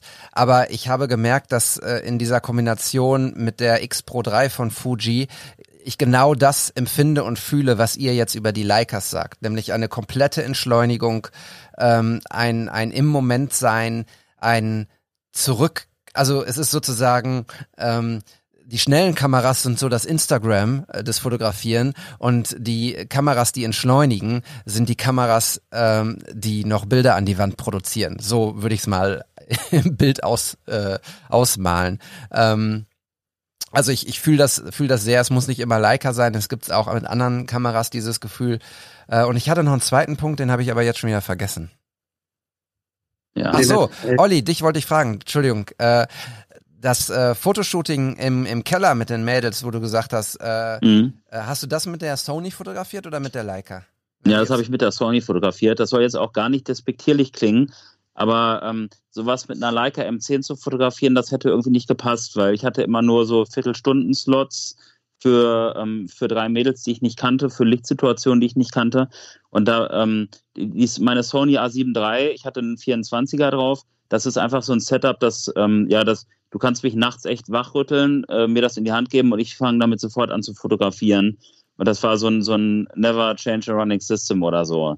Ähm, die, die M10, ähm, als ich meinen großen Italien-Trip gemacht habe, habe ich fast nur noch mit der M10 fotografiert und so. Aber so Jobs, muss ich sagen, dass ich die auch wirklich so gerne auch mal mit der Sony fotografiere. Gerade wenn jetzt kein heftig künstlerischer Anspruch dahinter steckt, sondern eher so eine Mischung aus dokumentarischem Anspruch und vielleicht einfach auch Bilder, die wirken. Ja, total. Das ähm, ist natürlich auch wirklich ein Unterschied, ähm, also Brot und Butter, äh, wenn das wirklich stimmen muss, wenn du abliefern musst und ähm, irgendwie nicht, nicht groß weißt, was erwartet dich da, ist es natürlich, würde ich auch jedem empfehlen, äh, der da von der Fotografie leben muss, ähm, da auf Nummer sicher zu gehen. Ähm, du hast ja schon gesagt, so eine Leica hat ähm, bei mir irgendwie auch ein künstlerisches äh, Hervorgehen ähm, ja, getriggert und äh, ja, das, ähm, aber ich habe noch nie, und ich weiß noch ganz genau, so die, die, das klingt total blöd, so die erste Leica zu kaufen, aber ich war total fertig und durchgeschwitzt und alles. Ne? Und ähm, hatte mich damals zum Glück gegen ein Auto und äh, für die Leica entschieden. ähm, weil ich wirklich dachte, gut, ähm, hier ist jetzt, hier brauche ich was für die, für Herz und Seele. Und äh, jetzt äh, erlange ich mal etwas, was für mich persönlich wirklich wertvoll ist und darauf gebe ich jetzt mein Leben lang drauf acht. So eine Leica gibt es da halt irgendwie weiter an nachfolgende Generationen. Und ähm, ich habe wirklich äh, immer ein Tuch dabei. Ich putze die Leica immer. Ich äh, passe sehr gut auf sie acht, um nochmal den, ähm, den Sprung zum Anfang zu machen. Im Regenwetter ist das also kein Spaß, weil ich mir Sorgen um die Kamera mache, aber ich habe es schon mittlerweile akzeptiert, dass es natürlich ein Werkzeug ist. Ähm, und so eine Leica oder auch generell irgendwie eine Kamera, die man lange hat, auf die man aufpasst, die sich abnutzt ähm, durch das Anfassen, durch den Schweiß, durch das UV-Licht, durch alles, weil man es immer dabei hat oder durch ähm, die Soße vom Döner, die runterkleckert drauf. Ähm, meine Leica hat schon sehr viel Berliner Essen miterlebt und ähm, ich habe sie aber trotzdem immer äh, direkt geputzt dann auch. Das, ähm, ja, das weiß nicht. Also so dieses etwas anschaffen, was Wert hat und dann wirklich zu sagen, und darauf gebe ich jetzt ganz, ganz fix Acht. Und ähm, das war, also es ist nicht nur ein reiner Gebrauchsgegenstand geworden, sondern irgendwie, das ist so schön, das verlängerte Auge irgendwie so. Ne? Immer dabei, gar nicht nachdenken. Und ich habe mich komplett von einem technischen Schnickschnack befreit, äh, von, von Zoom-Objektiven, die man vorher immer haben wollte nee, ich, für mich ist klar, 35 nehme ich mit. So, und ich habe noch einen 50er, beides Vogtländer auch. Ähm, das 50er habe ich auch. Also eins von denen, ja. Und ich habe ähm, von dem 35er gibt es ja eine Single-Coated und ähm, Multi-Coated, also einfach und mehrfach vergütet. Und die einfach vergütete ist bewusst etwas unperfekter, auch bei Sonnen, direkten Sonneneinstrahlen und so. Und das finde ich so charmant, tatsächlich. Mhm. Irgendwie, das, das hat es ähm, irgendwie nicht, nicht klinisch, nicht rasiermesserscharf. Ähm, ja. Total spannend, weil, weil ich, als ich das Vogtländer jetzt lange getestet habe, habe ich ganz viele Nachrichten bekommen, auch sehr kritische Nachfragen, so, äh, ist das nicht zu, zu soft bei offenblendiger äh, Einstellung und so und äh, sind die Bilder dann ausreichend und ähm, ich habe dann immer gesagt, ja klar ist die Kamera soft bei 1,2. So bis 2,8 ist sie, ist sie einfach nicht gestochen scharf. Aber sie hat halt einfach den Charakter, den du da mitkaufst. Und das ist vielleicht dann auch eher ein künstlerisches Denken als ein, ich mache ein perfektes, scharfes Instagram-Foto. So. Also von daher kauft man ja immer auch irgendwie einen Charakter mit.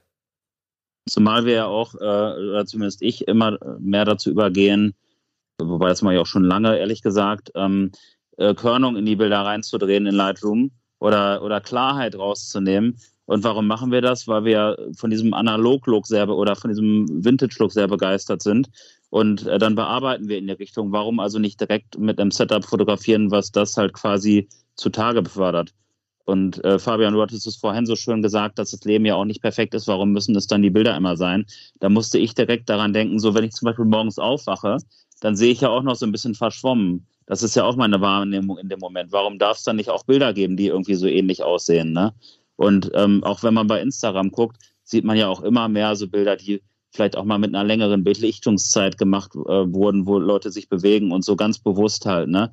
Weil das einfach auch mehr äh, Abbild unserer tatsächlichen Wahrnehmung dann halt auch ist und weil es irgendwie natürlich auch ästhetisch aussieht. Und Geschichten erzählt. In der ja. Regel auch, ne? Ähm, Geschichten erzählen. Wir sind jetzt schon bei einer Stunde. Ich würde sagen, ähm, wir sprechen noch einmal, weil daran möchte ich nicht vorbeigehen, ähm, über, über zwei Fotos exemplarisch von dir, weil ich einfach deine Arbeit nochmal wertschätzen möchte und ähm, auch die, den Leuten da draußen, die ihr zuhört, ähm, es ist eine etwas andere Folge geworden als, als geplant, aber ich finde sie äh, sehr, sehr zauberhaft und sehr wertvoll. Ähm, ich habe aber gleich auch noch ein paar Fragen an Fabian. Ne? Also die, die, die Zeit, die möchte ich mir schon auch hier nochmal als, also. als äh, Co-Podcaster nehmen. Ja, selbstverständlich, die sollst du bekommen. Äh, fang doch mal einfach an mit dem Bild, äh, was ich äh, äh, dir geschickt habe, das zu beschreiben. Fabian, wir machen das immer so, wir beschreiben die Bilder erst, ähm, so dass sich die Leute, ähm, die nicht die Bilder vorher sehen, ein Bild machen können im Kopf und später das abgleichen können mit dem, was, was sie dann sehen und äh, was sie dann empfinden. Mhm. Also genau, ich, ähm, wir, wir haben dich ja jetzt schon auch äh, ausgiebig gelobt, Fabian. Äh, wir sind ziemlich angetan von deiner Arbeit und äh, für mich ist es irgendwie auch abgefahren, weil, wie gesagt, ich kenne deinen Feed irgendwie erst seit gestern oder so.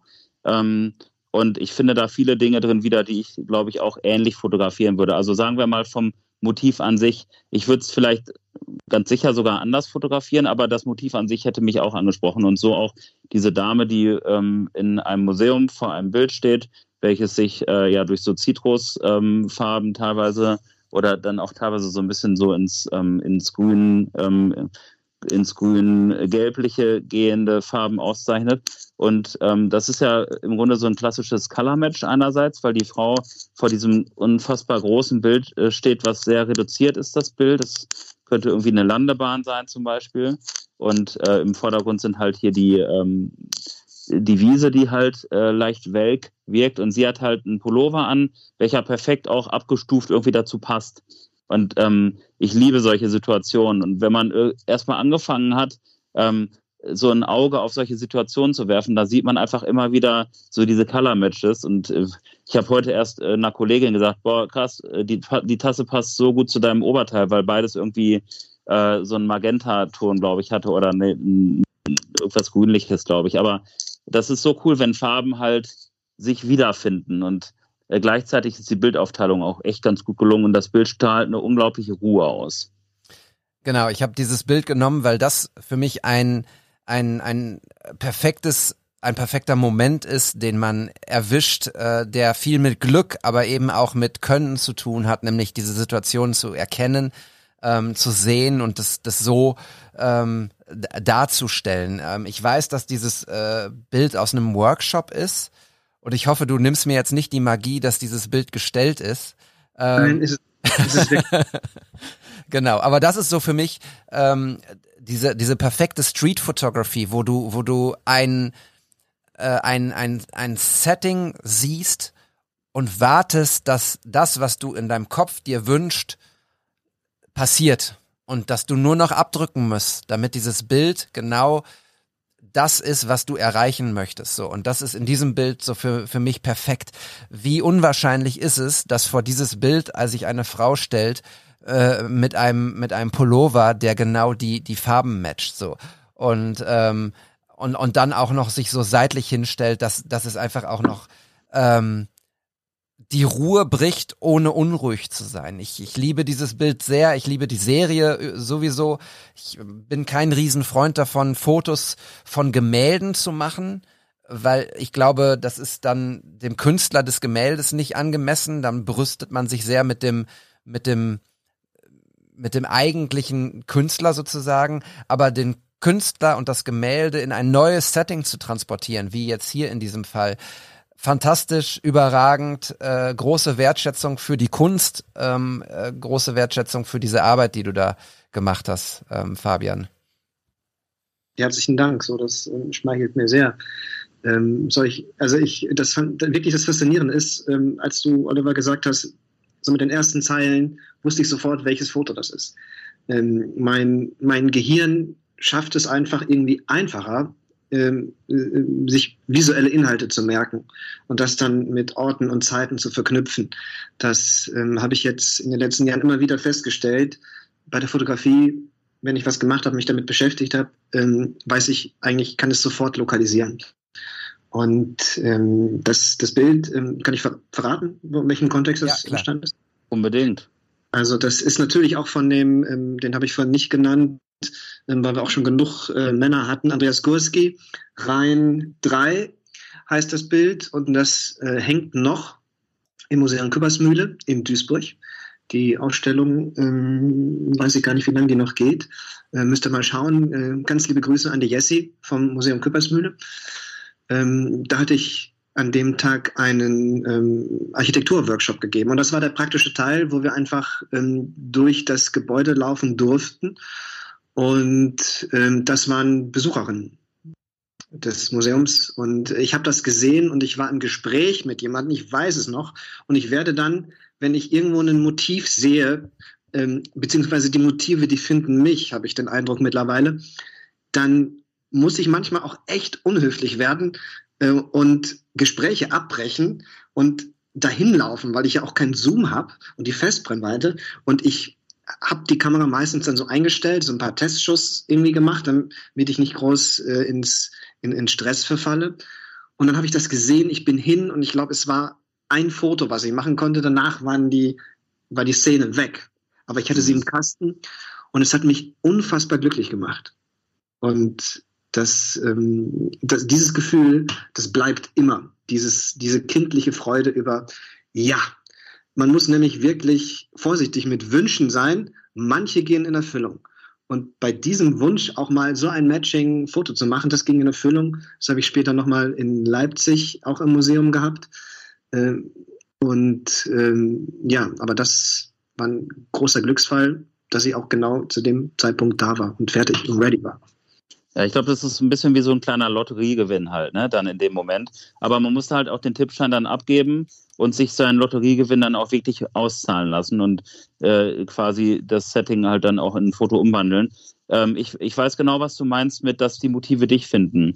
Früher, ähm, ich fotografiere halt auch, äh, auch schon relativ lange, ähm, dachte ich immer, dass ich hinter Motiven auch herlaufen müsste.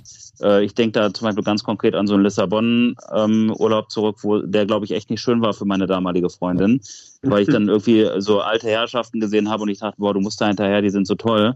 Mittlerweile weiß ich einfach, okay, selbst wenn dir mal ein Motiv durch die Lappen geht, ähm, dann ist das nicht schlimm. Renn bitte nicht hinterher. Also klar, man kann da rübergehen, ne? keine Frage.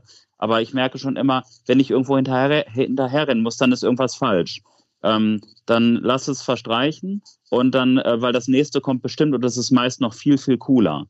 Und ähm, da, da, da sollte man auch, also das ist so ein Tipp von mir an, an euch da draußen, ähm, nicht zu große Erwartungen an Dinge haben, sondern einfach mal die Dinge geschehen lassen, wie sie geschehen und dann, dann kommen schon, passieren schon magische Sachen weil niemand hätte ähm, vermuten können, dass sich so eine Frau vor Reihen 3 stellt. Okay, ähm, war, jetzt, war jetzt peinlich, dass ich das äh, Foto nicht erkannt habe. Aber ähm, Nein, das muss, äh, das will ich auch nochmal sagen.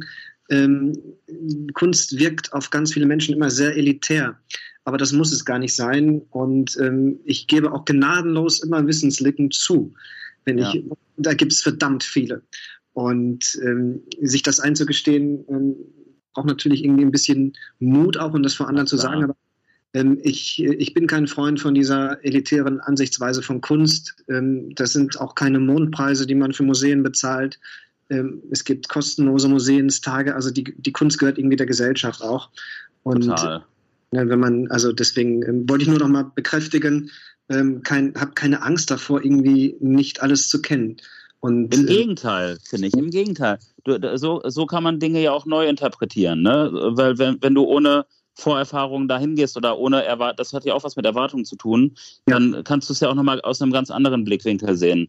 Ich kannte das Foto tatsächlich schon, weil es ist ja mal für einen horrenden Preis über die Ladentheke gegangen. nee, das aber oder ist tatsächlich, das rein zwei? genau, kein, Ja, ach, witzig, ja, okay. Gut, Also- ähm, je- jedenfalls ganz kurz, um das abzuschließen, ähm, wenn du auf der Straße fotografierst oder im Museum oder whatever, so, äh, sei klar, ähm, hast du eine Idee davon, was du schön findest und wie du Kompositionen schaffen möchtest und sei bereit, aber suche jetzt nicht nach einer konkreten Sache, weil die Wahrscheinlichkeit, dass du das dann wirklich findest, die geht gegen null und stattdessen gehen dir so viele andere Sachen durch den Lappen. Ja, und da hast du schon wieder einen guten Tipp fürs Leben auch gegeben, aus der Fotografie heraus. Ja. Also die, Ja. die lernen, uns, lernen uns wirklich viel, ne? die Schatten, aber auch die, die Lichter äh, umzugehen. Und ausge, ein ausgewogenes Bild besteht halt aus Schatten und aus Licht. Und wenn wir, wenn wir lernen, die, diese Schatten dann ähm, zu akzeptieren, zum Arm und äh, auch, auch die, ähm, die Spitzlichter, die Highlights dann zu schützen, dann, dann kommt ein stimmiges Bild rum. Im Leben wie in der Fotografie. Ja, sehr schön. Sehr schön. Cool.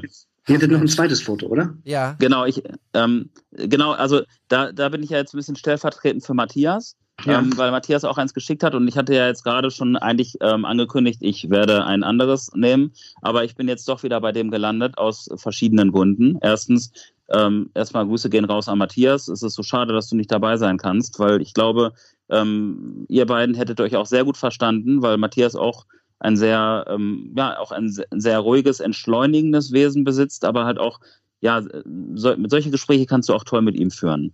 Ähm, aber dann ja vielleicht an anderer Stelle mal. Ähm, Ja. Jedenfalls hatte er dieses Bild ähm, rausgesucht. David, möchtest du es beschreiben vielleicht, weil ich gerade angefangen hatte, oder? Ja, kann ich machen. Ähm, man sieht in diesem Bild äh, einen äh, Rahmen. Und zwar ähm, ist das auf einem Bahnsteig äh, der berühmten Berliner äh, Straßenbahnen oder äh, S-Bahnen sind es ja, glaube ich, ne? Der berühmten S-Bahn. Äh, es ist eingerahmt in äh, einen Vordergrund, der unscharf ist und man schaut so ein bisschen durch, durch zwei, ja, was sind das, so Eisenstangen, äh, Betonhalter, Eisen, Eisenhalter, sag ich mal, und guckt äh, auf die S-Bahn, äh, die ja immer diese schönen rot-gelbe, rot-gelb-rote äh, Färbung hat. Die S-Bahn steht dort, die Tür ist auf, man sieht so ein bisschen die Flucht und in der Mitte, im zentralen, äh, in, in der Zentrale des Bildes ist ein, eine Person in einem grünen Parker und äh, als wäre, wäre da nicht schon genug Rahmen im Bild, hat sie auch noch einen leeren Bilderrahmen um die Schulter gerahmt. Und ähm, dieses Bild lädt dazu ein, ganz viel zu entdecken ähm, und drüber nachzudenken auch, was, äh, was, was, was macht die Frau dort? Ich glaube, es ist eine Frau, würde ich jetzt von der Statur ausgehen, mit, äh, mit einem äh, leeren Bilderrahmen. Was war für, was war vorher in dem Bild drin für ein, also in dem Rahmen drin für ein Bild? Was macht sie jetzt mit diesem Rahmen neu? Ähm, und warum steigt sie verdammt nochmal nicht in die offene Tür dieser Straßen, äh, dieser S-Bahn ein? Ähm, es ist ein total schönes Bild. Äh, die Farbe, äh, die rote Farbe der Straßenbahn oder der S-Bahn wiederholt sich auch nochmal ganz im Vordergrund des unscharfen, ähm, des unscharfen Rahmens. Und ich mag dieses Bild sehr, muss ich sagen. Olli, warum Ja, hat es Matthias gewählt? Was denkst du? Warum, warum ich mich jetzt dann doch dafür entschieden habe, ich meine, es gibt so viele gute Bilder bei dir im Feed, aber ähm, neben, ja, der, neben der, ähm, neben dem äh, neben der Querverbindung zu Matthias ist es, weil es mich an einen anderen Fotografen aus London erinnert, äh, von der Bildsprache her. Und zwar, der heißt bei Instagram Spicy Meatball. Ich weiß nicht, ob ihr den kennt. Mal gehört. ja. Der ist halt, der hat zwar ein bisschen andere Farben, der ist ein bisschen, einerseits ein bisschen entsättigter und dann aber teilweise auch wiederum mit krasseren Farben unterwegs. Also es ist so, so fast so pastellmäßig. Müsstet ihr euch mal anschauen. Aber der, der läuft halt auch viel durch London mit seiner Kamera. Ich weiß gar nicht, was für eine, ist der auch am Ende des Tages eigentlich fast irrelevant und äh, nimmt solche Situationen mit, die äh, gar nicht so spektakulär immer anmuten, aber wo man sich drin verlieren kann. Und deswegen, da musste ich schmunzeln, als ich das gesehen habe. Und ähm, ich musste auch schmunzeln, als ich diesen einen Kommentar von dem, äh, von dem Follower gelesen habe. Ist, es ist immer gut, ein Fenster dabei zu haben. Ja, ja so, das, ähm, da kann ich jetzt auch direkt ähm, wieder ein bisschen Kontext ähm, zu geben. Ähm, das ist in der Schönhauser Allee hier im Prenzlauer Berg. Ich kam gerade, das ähm, ist an einem Sonntag aufgenommen, vor ziemlich genau zwei Wochen fast. Ähm, ist, ich schaue ja, wo, wie kann ich äh, Serien hinbekommen, also Fotoserien. Was gibt es an verlässlichen Terminen? Und ein wundervoller verlässlicher Termin sind äh, Trödelmärkte. Und ich war an dem Tag wieder auf dem Trödelmarkt. Ähm, ich war am äh, Arkona-Platz ähm, wahrscheinlich im Prenzlauer Berg und äh, bin da rumgelaufen. Und ähm, das ist ein bisschen zu Fuß noch weg an der Schönhauser Allee. Aber vielleicht, ich weiß es nicht, vielleicht hat diese Person, es war eine Frau, tatsächlich hat die einen, einen Bilderrahmen gekauft. Also es kann sein. Ne? Ich kenne natürlich die Geschichte nicht, aber wenn ich jetzt so in die Forensik zurückgehen würde des äh, Bildes, könnte das sehr wahrscheinlich sein. Sonntag in Berlin, Leute laufen mit Trödel rum, kann vom Trödelmarkt sein. Ähm, das war so eine erste, erste Vermutung. Und äh, das Bild, ich kam gerade die Treppe runter, gelaufen, habe es gesehen und ähm, ich glaube zwei, drei, zwei, drei Fotos gemacht. Und ähm, dann kam die Bahn ja auch schon und dann hat die Person sich bewegt und dann war ähm, vorbei. Und ähm, das war mal wieder eine Mischung aus Glück und Zufall natürlich. Man kann es ja ähm, ein bisschen äh, aber auch ja, hervorrufen, indem man halt an gewissen Tagen, an gewissen Orten sich aufhält. Und das lernt man halt nur, wenn man sich das wieder der, der Schwung zum, zum Anfang, wenn man sich das große Ganze im Kleinen ein bisschen vertraut macht und dann irgendwann seine Stadt, seinen Kiez, und Prenzlauer Berg ist mein Kiez, hier habe ich lustigerweise vor zehn Jahren schon mal gewohnt, in derselben Straße, zwei Hausnummern weiter und ich kann meine Witzig. alte Wohnung sehen. Ähm, also der, der Kreis, der schließt sich so ein bisschen. Und ähm, das habe ich mir fix vorgenommen. Also lieber den Prenzlauer Berg ein bisschen ausführlicher kennenzulernen, der ja auch sehr groß ist und sehr spannend. Und ähm, wenn ich, wenn ich wieder ganz Berlin erkunden wollen würde am Wochenende, ich könnte nichts anderes als scheitern. Und das möchte ich nicht. Äh, ja, nee, das, das, das verstehe ich. Ja, ähm, und Berlin ist ja auch eigentlich nur ein Dorf, wenn du dich in deinem Kiez bewegst, in deinen, in deiner Hut, in deinen Straßen. Ähm, das ähm, lerne ich immer wieder kennen. Ich weiß noch, dass ich äh, auch gesagt habe ähm, vor, vor etlichen Jahren, ich würde nie nach Berlin ziehen wollen. Äh, ist mir einfach zu groß. Aber um ehrlich zu sein, ja klar ist Berlin groß. Natürlich ist, äh, ist es so. Aber du bewegst dich nicht in ganz Berlin, so wie du das gerade auch sagst. Das, das ist nicht dein Anspruch, das ist nicht gesund. Ähm, und das ist auch überhaupt gar nicht nötig. Also, warum? ähm, äh, man kann vielleicht mal einen Tagesausflug woanders hin machen, wenn man, äh, wenn man ausbrechen möchte aus seinem Kleinen im Großen. So. Genau, ihr hattet das ja gerade gut mit dem Ruhrgebiet auch verglichen, ne? Ähm, wenn du in Bochum bist, bist du irgendwie in Bochum, klar, wenn du irgendwie ein Date in Dortmund hast, fährst du rüber nach Dortmund. Äh, und du kannst auch von Prenzlauer Berg easy nach Neukölln fahren. Aber ähm, die ganze Zeit nur am Rumhasten, das macht dich auf Dauer halt auch nicht zufrieden. Ähm, also, klar, solche Tage gibt es, aber nur solche Tage, dann, äh, dann bist du halt wirklich irgendwann reizüberflutet. Und genau, das, ähm, deswegen kann man alle Leute, die äh, mir sagen, Olli, Berlin wäre mir zu groß, hey, ich äh, respektiere das und äh, das steht jedem zu, das so zu, ähm, zu beurteilen. Aber du kannst es ja auch runterbrechen. So. Und ähm, inspirierend bleibt es allemal durch diesen internationalen Vibe und ich liebe halt auch die Architektur der Stadt. Ähm, ja, und so viele andere Dinge halt. Das Essen zum Beispiel. Genau. Ja, Bevor wir jetzt in die, in die äh, Olli Fabian Fragerunde gehen, äh, äh, wird es eine Schnellfragerunde? Weiß ich nicht. Ähm, Habe ich trotzdem noch mal eine Frage zum Stil deiner Fotografie, Fabian, weil ähm, es ist ja ganz eindeutig Street Photography. Ähm, es gibt häufig Street Photography, auf der die Menschen nicht nur Teil des Bildes sind, sondern auch im Fokus stehen. Also im Fokus sind äh, im Sinne von auch im, im deutlich zu erkennen sind beispielsweise. Also von vorne fotografiert sind. Ich sehe in deinem in deiner Arbeit sehr wenig Menschen von vorne fotografiert. Ähm, das würde mich mal interessieren, warum das so ist. Ähm, und wir haben hier äh, The Godfather of ähm, äh, Leute ansprechen in Town, nämlich äh, den lieben Olli, der einfach ähm, Leute anspricht und sagt, hey, kann ich ein Foto von dir machen, was ich sehr, sehr bewundere an ihm und äh, ich neulich wieder auch äh, in, in Live äh, miterleben durfte. Wie gehst du damit um, Fabian? Also fotografierst du Leute von vorne? Sprichst du Leute an, wenn du sie fotografieren willst? Ähm, also diese Magie der Streetfotografie ist ja auch sehr schüchtern. Wenn ich sie ansprechen würde, würde sie verschwinden. Und ähm, deswegen mache ich das auch nicht. Ähm, tatsächlich, ähm, natürlich auch aus Datenschutzgründen, ähm, aber ähm, auf der anderen Seite auch, ist es, nicht, ist es nicht viel spannender, wenn man nicht weiß, wer ist die Person. Also ich, ich will gar nicht ablenken, so unbedingt. Ich porträtiere sie ja nicht, ähm, wie ein guter ähm, Freund von mir, der Manussos äh, der unfassbar äh, mit einer Engelsgeduld irgendwie Porträts macht, stundenlang und bearbeitet und sowas. Ähm, aber er braucht diese Engelsgeduld, weil er auch Arzt ist. Ähm, ich habe das nicht. Meine, meine Ungeduld ist hier eine Tugend, tatsächlich. Ähm, das heißt, ich ziehe los und der Moment, der existiert halt dann dieses eine Mal. Und sobald ich, ich habe es gerade gesagt, sobald ich diesen magischen Moment anspreche, ist er weg. Und dann ist er nur noch künstlich und dann wird er nie wieder kommen. Und das reizt mich auch so unfassbar. Entweder schaffe ich es oder nicht. Das ist ein Game. Und die Stadt lädt dazu ein. Und entweder bin ich zu schlecht und dann ist es halt so, dann lebe ich damit.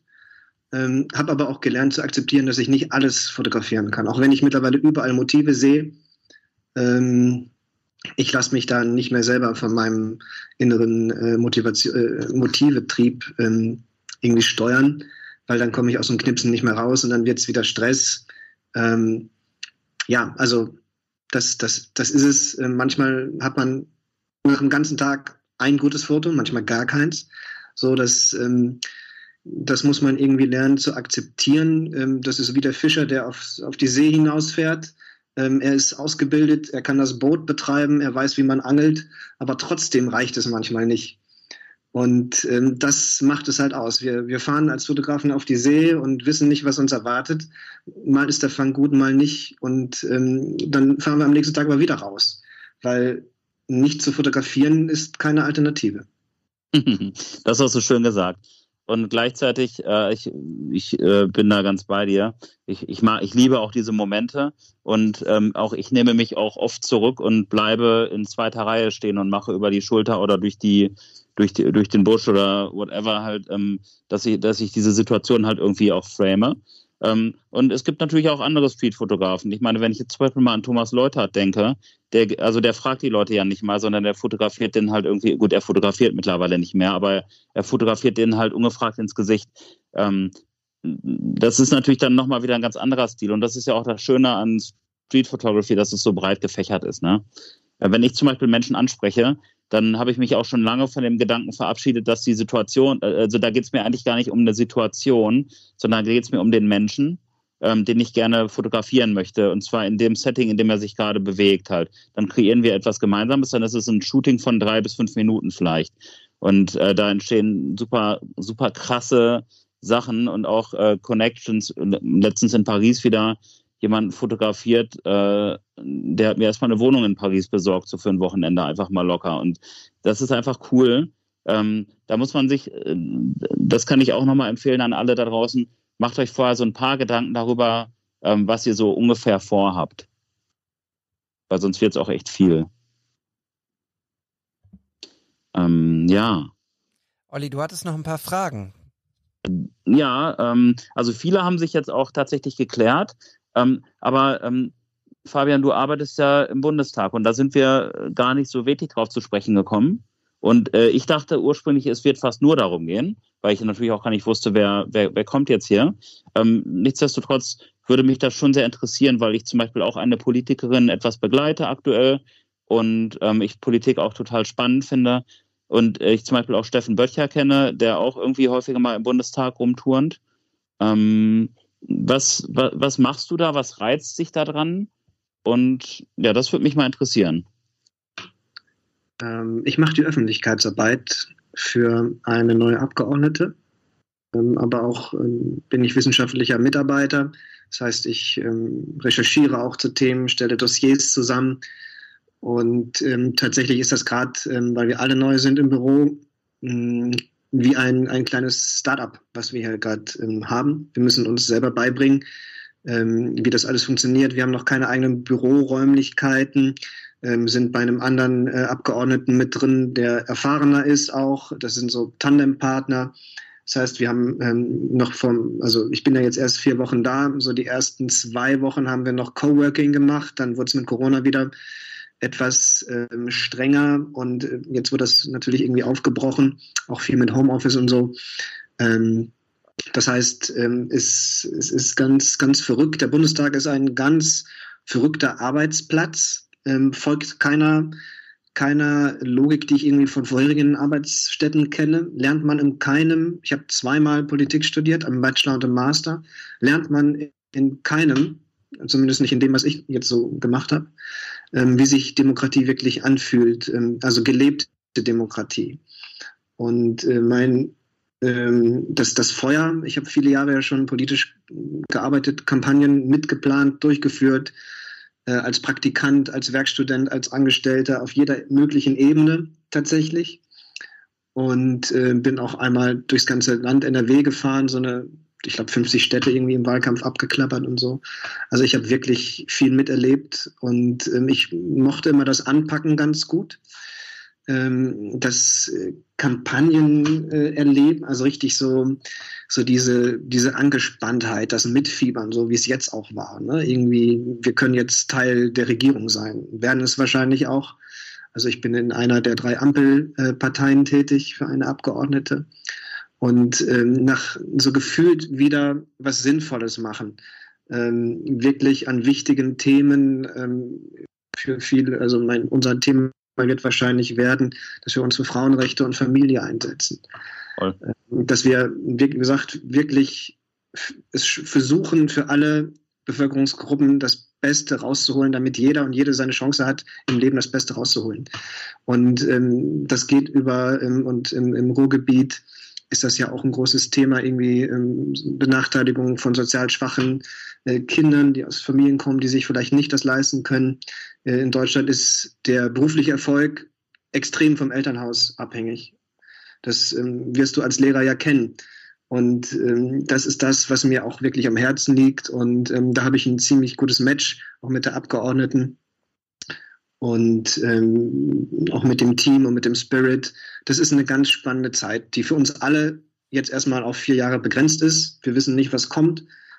Der Kanzler wird, hm, weiß ich nicht, nächste, übernächste Woche gewählt. Ähm, nächste Woche, glaube ich. Und ähm, ja, also das ist ein, ist ein wildes Abenteuer, aber ein extrem lohnenswertes Abenteuer. Die Arbeit an der Demokratie ist, glaube ich, wichtig geworden wie noch nie zuvor. Und deswegen mein größter Respekt für alles gesellschaftliche Engagement im, im, in der Zivilgesellschaft, aber auch in der Politik, alle Ehrenamtlerinnen und Ehrenamtler da draußen.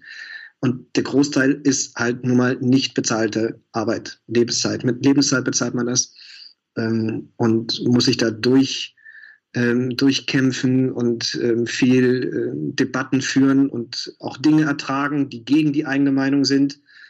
Und ähm, das ist das, was uns ähm, aber schlussendlich hier zur starken Demokratie macht. Ja. Ja, Chapeau auf jeden Fall. Ähm, es braucht Leute wie dich. Ähm, es gibt, braucht aber insbesondere auch Leute, die du gerade angesprochen hast, die, die auch teilweise gar nicht ähm, ähm, Dankbarkeit einfordern, sondern die einfach ihr Ding oder die, nee, die machen ja nicht mal nur ihr Ding, sondern die stellen sich in den Dienst der Gemeinschaft. Und solche ja. fotografiere ich zum Beispiel auch gerne, weil so ein Stück Wertschätzung dann ja auch ähm, ist, dass man ein Bild von ihnen macht und das ähm, denen dann halt auch gibt. Äh, das finde ich großartig. Und ähm, ja, ich habe noch eine andere Frage auf Lager. Und zwar, ähm, du warst jetzt gerade sehr, sehr ernst und nachdenklich und tiefgründig. Ähm, Gibt es denn vielleicht auch vielleicht ähm, eine Anekdote, die du irgendwie zum Besten geben kannst, die dir vielleicht äh, in deiner bisherigen Zeit im Bundestag irgendwie mal passiert ist oder gar, oder eventuell auf der Straße? Das wäre wär, wär jetzt für mich auch okay. Irgendwas, wo du sagst, boah, das war witzig oder das hat so einen Nachhall für dich gehabt? Also ähm, ich bin ja jetzt mit vier Wochen im Bundestag ähm, noch nicht lange dabei. Ähm, aber was ich also persönlich jetzt total toll finde, ähm, das ist jetzt keine lustige Anekdote. Ähm, also muss es auch nicht, muss es auch nicht. Lustig sind ähm, tatsächlich auch die Bürogemeinschaft, die wir so hatten, mit denen wir wirklich uns viel äh, ausgetauscht haben, viel gelacht haben. Ich mache ja zum Leidwesen aller ziemlich gerne Flachwitze und habe auch direkt wieder angefangen damit und das müssen alle erdulden, egal an welcher Arbeitsstätte ich bin. Das ist deine ähm, Bühne, Fabian, jetzt. Hau einen ja. raus. Nee, das, das, ja, das, nee, Magie ist auch hier schüchtern. Das, das klappt nicht. Müssen wir uns nochmal treffen. Ja. Beim Pancake. Was ich, ja. Was ich, ja, in der Pancake-Sprechstunde gerne. Ähm, es ist so ein geiler Begriff einfach. Das reicht schon als Flachwitz irgendwie.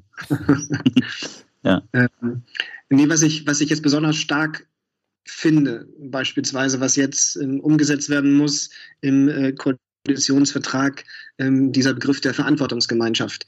Also eine, in Anführungszeichen, Eheleid für alle Menschen, ähm, die Verantwortung für einen Menschen übernehmen möchten, aber nicht heiraten können dürfen, ähm, wollen. Äh, also das Gesetz äh, gibt ja viele Freiheiten da schon, aber es ist ja gesellschaftlich auch nicht immer äh, überall anerkannt. Ähm, also in kleineren Kreise. Aber dass es jetzt möglich ist zu sagen, ich übernehme die Verantwortung für einen Menschen und das wird dann äh, ähnlich einer Ehe gestellt. Ähm, das empfinde ich als total kraftvolles Zeichen, als gesellschaftlichen Fortschritt. Und wir stehen ja erst am Anfang des Ganzen. Das hat mir jetzt in der letzten Woche, als der Vertrag vorgestellt wurde und ich mich da auch näher mit beschäftigen konnte, ähm, hat mir sehr viel Mut gegeben, dass eben nicht das so weitergeht, wie man es jetzt kennt aus den ähm, letzten Jahren, ähm, was ja auch durchaus eine schwierige Zeit ist und auch war, ähm, sondern dass es trotzdem diesen, diesen ähm, Aufschwung gibt. Und ich bin beim Weltklimatag irgendwie bin ich äh, bei dieser weltweiten Klimademo bin ich ähm, in Berlin mitgelaufen und habe fotografiert ähm, und das fand ich stark. Also, dass so eine Generation wieder auf die Straße geht und für die Verbesserung des Status quo einsteht und mit Nachdruck einsteht und so laut wird, dass man sie auch nicht mehr überhören darf und kann. Und ähm, das fand ich sehr tief beeindruckend, habe ich so auch noch nie fotografiert. Das war für mich wirklich so, wow, der Wow-Moment. Ähm, und da wirklich mitgelaufen und alles aufgesogen. So, das, das war so meine fotografische, schrägstrich politische Anekdote. Cool. Vielen Dank dafür. Kann ich, kann ich, kann ich echt gut verstehen, ey. Ja. Ähm, mit dem Blick auf die Uhr, das ist normalerweise Ollis Job, würde ich jetzt einmal ganz kurz sagen, äh, wir neigen uns jetzt äh, dem Ende zu. Ähm, das Traurige an diesem Podcast ist, äh, dass es ein Ende gibt. Ähm, das Schöne ist, dass wir jetzt äh, eine Stunde 30 fast mit dir gesprochen haben und sprechen durften und ganz tolle Geschichten ähm, hören durften, dich näher kennenlernen durften. Herzlichen, herzlichen Dank dafür, Fabian. Das hat mir persönlich sehr viel Spaß gemacht. Olli, äh, gehe ich auch davon aus, ne? Ja, definitiv. Also du bist echt ein inspirierender Typ äh, total. Du machst tolle Fotos und äh, was, was ich klasse finde, Fabian, äh, du bist gerade in Berlin angekommen, du hast richtig viel zu tun und trotzdem hast du uns äh, deinen Abend geschenkt. Ähm, das wissen, wissen wir und unsere Hörer, glaube ich, sehr zu schätzen. Also ähm, erstmal euch herzlichen Dank dafür. Ähm, das äh, ist, ist wirklich toll, was ihr auf die Beine gestellt habt und ähm, auch für inspirierende Folgen ihr schon alle gemacht habt mit vielen tollen Menschen. Und ähm, daher nochmal das Lob an euch. Ähm, dieses Engagement ist auch sehr hervorzuheben von euch. ähm, wir haben noch gar nicht nur ganz, ganz kurz nur einmal äh, unsere Live-Show erwähnt.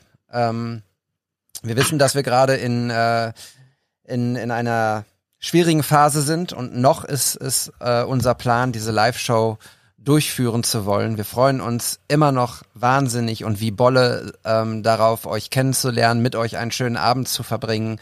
Ähm, 9.12. Bielefeld Pioneers Club. Das sind die Eckdaten. Ähm, Olli, Matthias und ich äh, werden zugegen sein. Ihr dürft Fotos mitbringen, ausgedruckt, auf dem iPad, auf dem Handy. Ähm, wir sprechen über Fotografie, über Inspiration, was euch inspiriert, was uns inspiriert. Und es wird eine ganz wunderbare Folge werden, eine ganz wunderbare Episode ähm, in diesem Podcast. Und darauf freue ich mich sehr. Tickets gibt es noch. Ähm, ja, kann ich vielleicht gerade was zu sagen? Ja, sehr ne? gerne. Da bin ich ja so ein bisschen der, der Initiator, was das, was das an der Stelle angeht. Ähm, ich habe heute wurden wieder zwei Tickets gekauft und das ist immer so cool, wenn man, wenn das Handy irgendwie vibriert, du hast Geld per PayPal gekriegt, äh, yeah. Äh, ist ja wie so ein Paketbote, der unerwartet klingelt. Und äh, dann ist es für die Live-Show, da freut man sich natürlich doppelt, weil dann jemand halt auch ein Ticket gekauft hat. Ähm, Tickets kosten 10 Euro plus irgendwie so ein, so ein, so ein guter Euro Bearbeitungsgebühr für, für Eventbrite. Ähm, aber das gewährleistet halt auch, dass ihr auf jeden Fall auch das Geld für eure Tickets zurückbekommen würdet, wenn, ähm, also auch auf ganz unkomplizierten Wege, falls äh, das Event halt nicht stattfinden kann, was wir alle nicht hoffen. Ähm, wir haben, glaube ich, noch ähm, in der ersten Vorverkaufsphase, so in der nächsten Mal, glaube ich, noch fünf bis sechs Tickets. Ähm, es sind einige für eine Gästeliste zurückgelegt, wo zum Beispiel Gäste, die äh, schon im Podcast waren, also Fabian, du würdest da jetzt auch draufstehen, ähm, äh, einfach ähm, akkreditiert werden, so nenne ich es jetzt mal. Und äh, dann haben wir ein paar Leute vom Pioneers Club noch. Also wir rechnen so mit 30 bis 40 Leuten. Ähm, das wird also eine schöne familiäre Atmosphäre auch werden. Aber alles unter der Voraussetzung, dass dass es einerseits halt ermöglicht, also dass es wirklich auch von den Rahmenbedingungen her geht und dass wir uns dabei auch gut und sicher fühlen, wir alle. Ähm, deswegen ähm, ja, bleibt einfach dran. Wir werden, äh, wir werden die Infos immer aktuell halten und ja, spätestens drei Tage vorher wird es eine definitive Entscheidung geben. Genauso ist es. Ähm, wir freuen uns sehr. Äh, 2G äh, Plus haben wir, glaube ich, gesagt, ne? Ähm, für die Veranstaltung? Ja, aber auch das werden wir sicherlich dann auch nochmal genau. zu gegebener Zeit verlautbaren. Genau. Wie dem auch sei, wir freuen uns sehr, äh, wenn ihr dazukommt. Für diejenigen, die schon dabei sind, yeah. Und für diejenigen, die noch unschlüssig sind, hey, kommt einfach vorbei, es wird schön. Und wenn nicht, hört euch die Folge hier bei, äh, bei eurem Podcast-Anbieter eurer Wahl an. Ähm, ich würde das Schlusswort einfach sagen, äh, geben jetzt einmal. Ähm, Fabian, nochmal herzlichen Dank, dass du dabei warst. Vielen Dank für deine Zeit, für die tollen Geschichten. Danke für deine tolle Arbeit. Jetzt nochmal auch der Shoutout at Schichtmeister. Wie sollte es anders sein? Auf Kohle geboren bei Instagram. Guckt euch seine Fotos an. Olli, vielen Dank für deine Zeit. Ja, sehr, sehr gerne. Ähm, das war das war so die best investierte Zeit des Tages, würde ich sagen. Hat, war sehr kurzweilig mit euch beiden kann ich nur zurückgeben. Ich hoffe, euch hat's auch gefallen, Leute. Wenn ihr äh, das gehört habt, äh, folgt uns bei Instagram wts-pod. Schreibt uns gerne, äh, bewertet uns in euren Podcast-Accounts, wo ihr auch immer das hört. Ähm, schickt uns E-Mails, schickt uns äh, Fotos. Das haben wir heute nicht gemacht. In der Regel haben wir ja auch immer die Möglichkeit, habt ihr immer die Möglichkeit, Fotos einzuschicken, die wir dann besprechen ähm, mit euch zusammen äh, und macht das gerne weiter, schickt uns Nachrichten. Äh, vielen Dank fürs Zuhören. Bis ganz bald. Ciao. Ciao.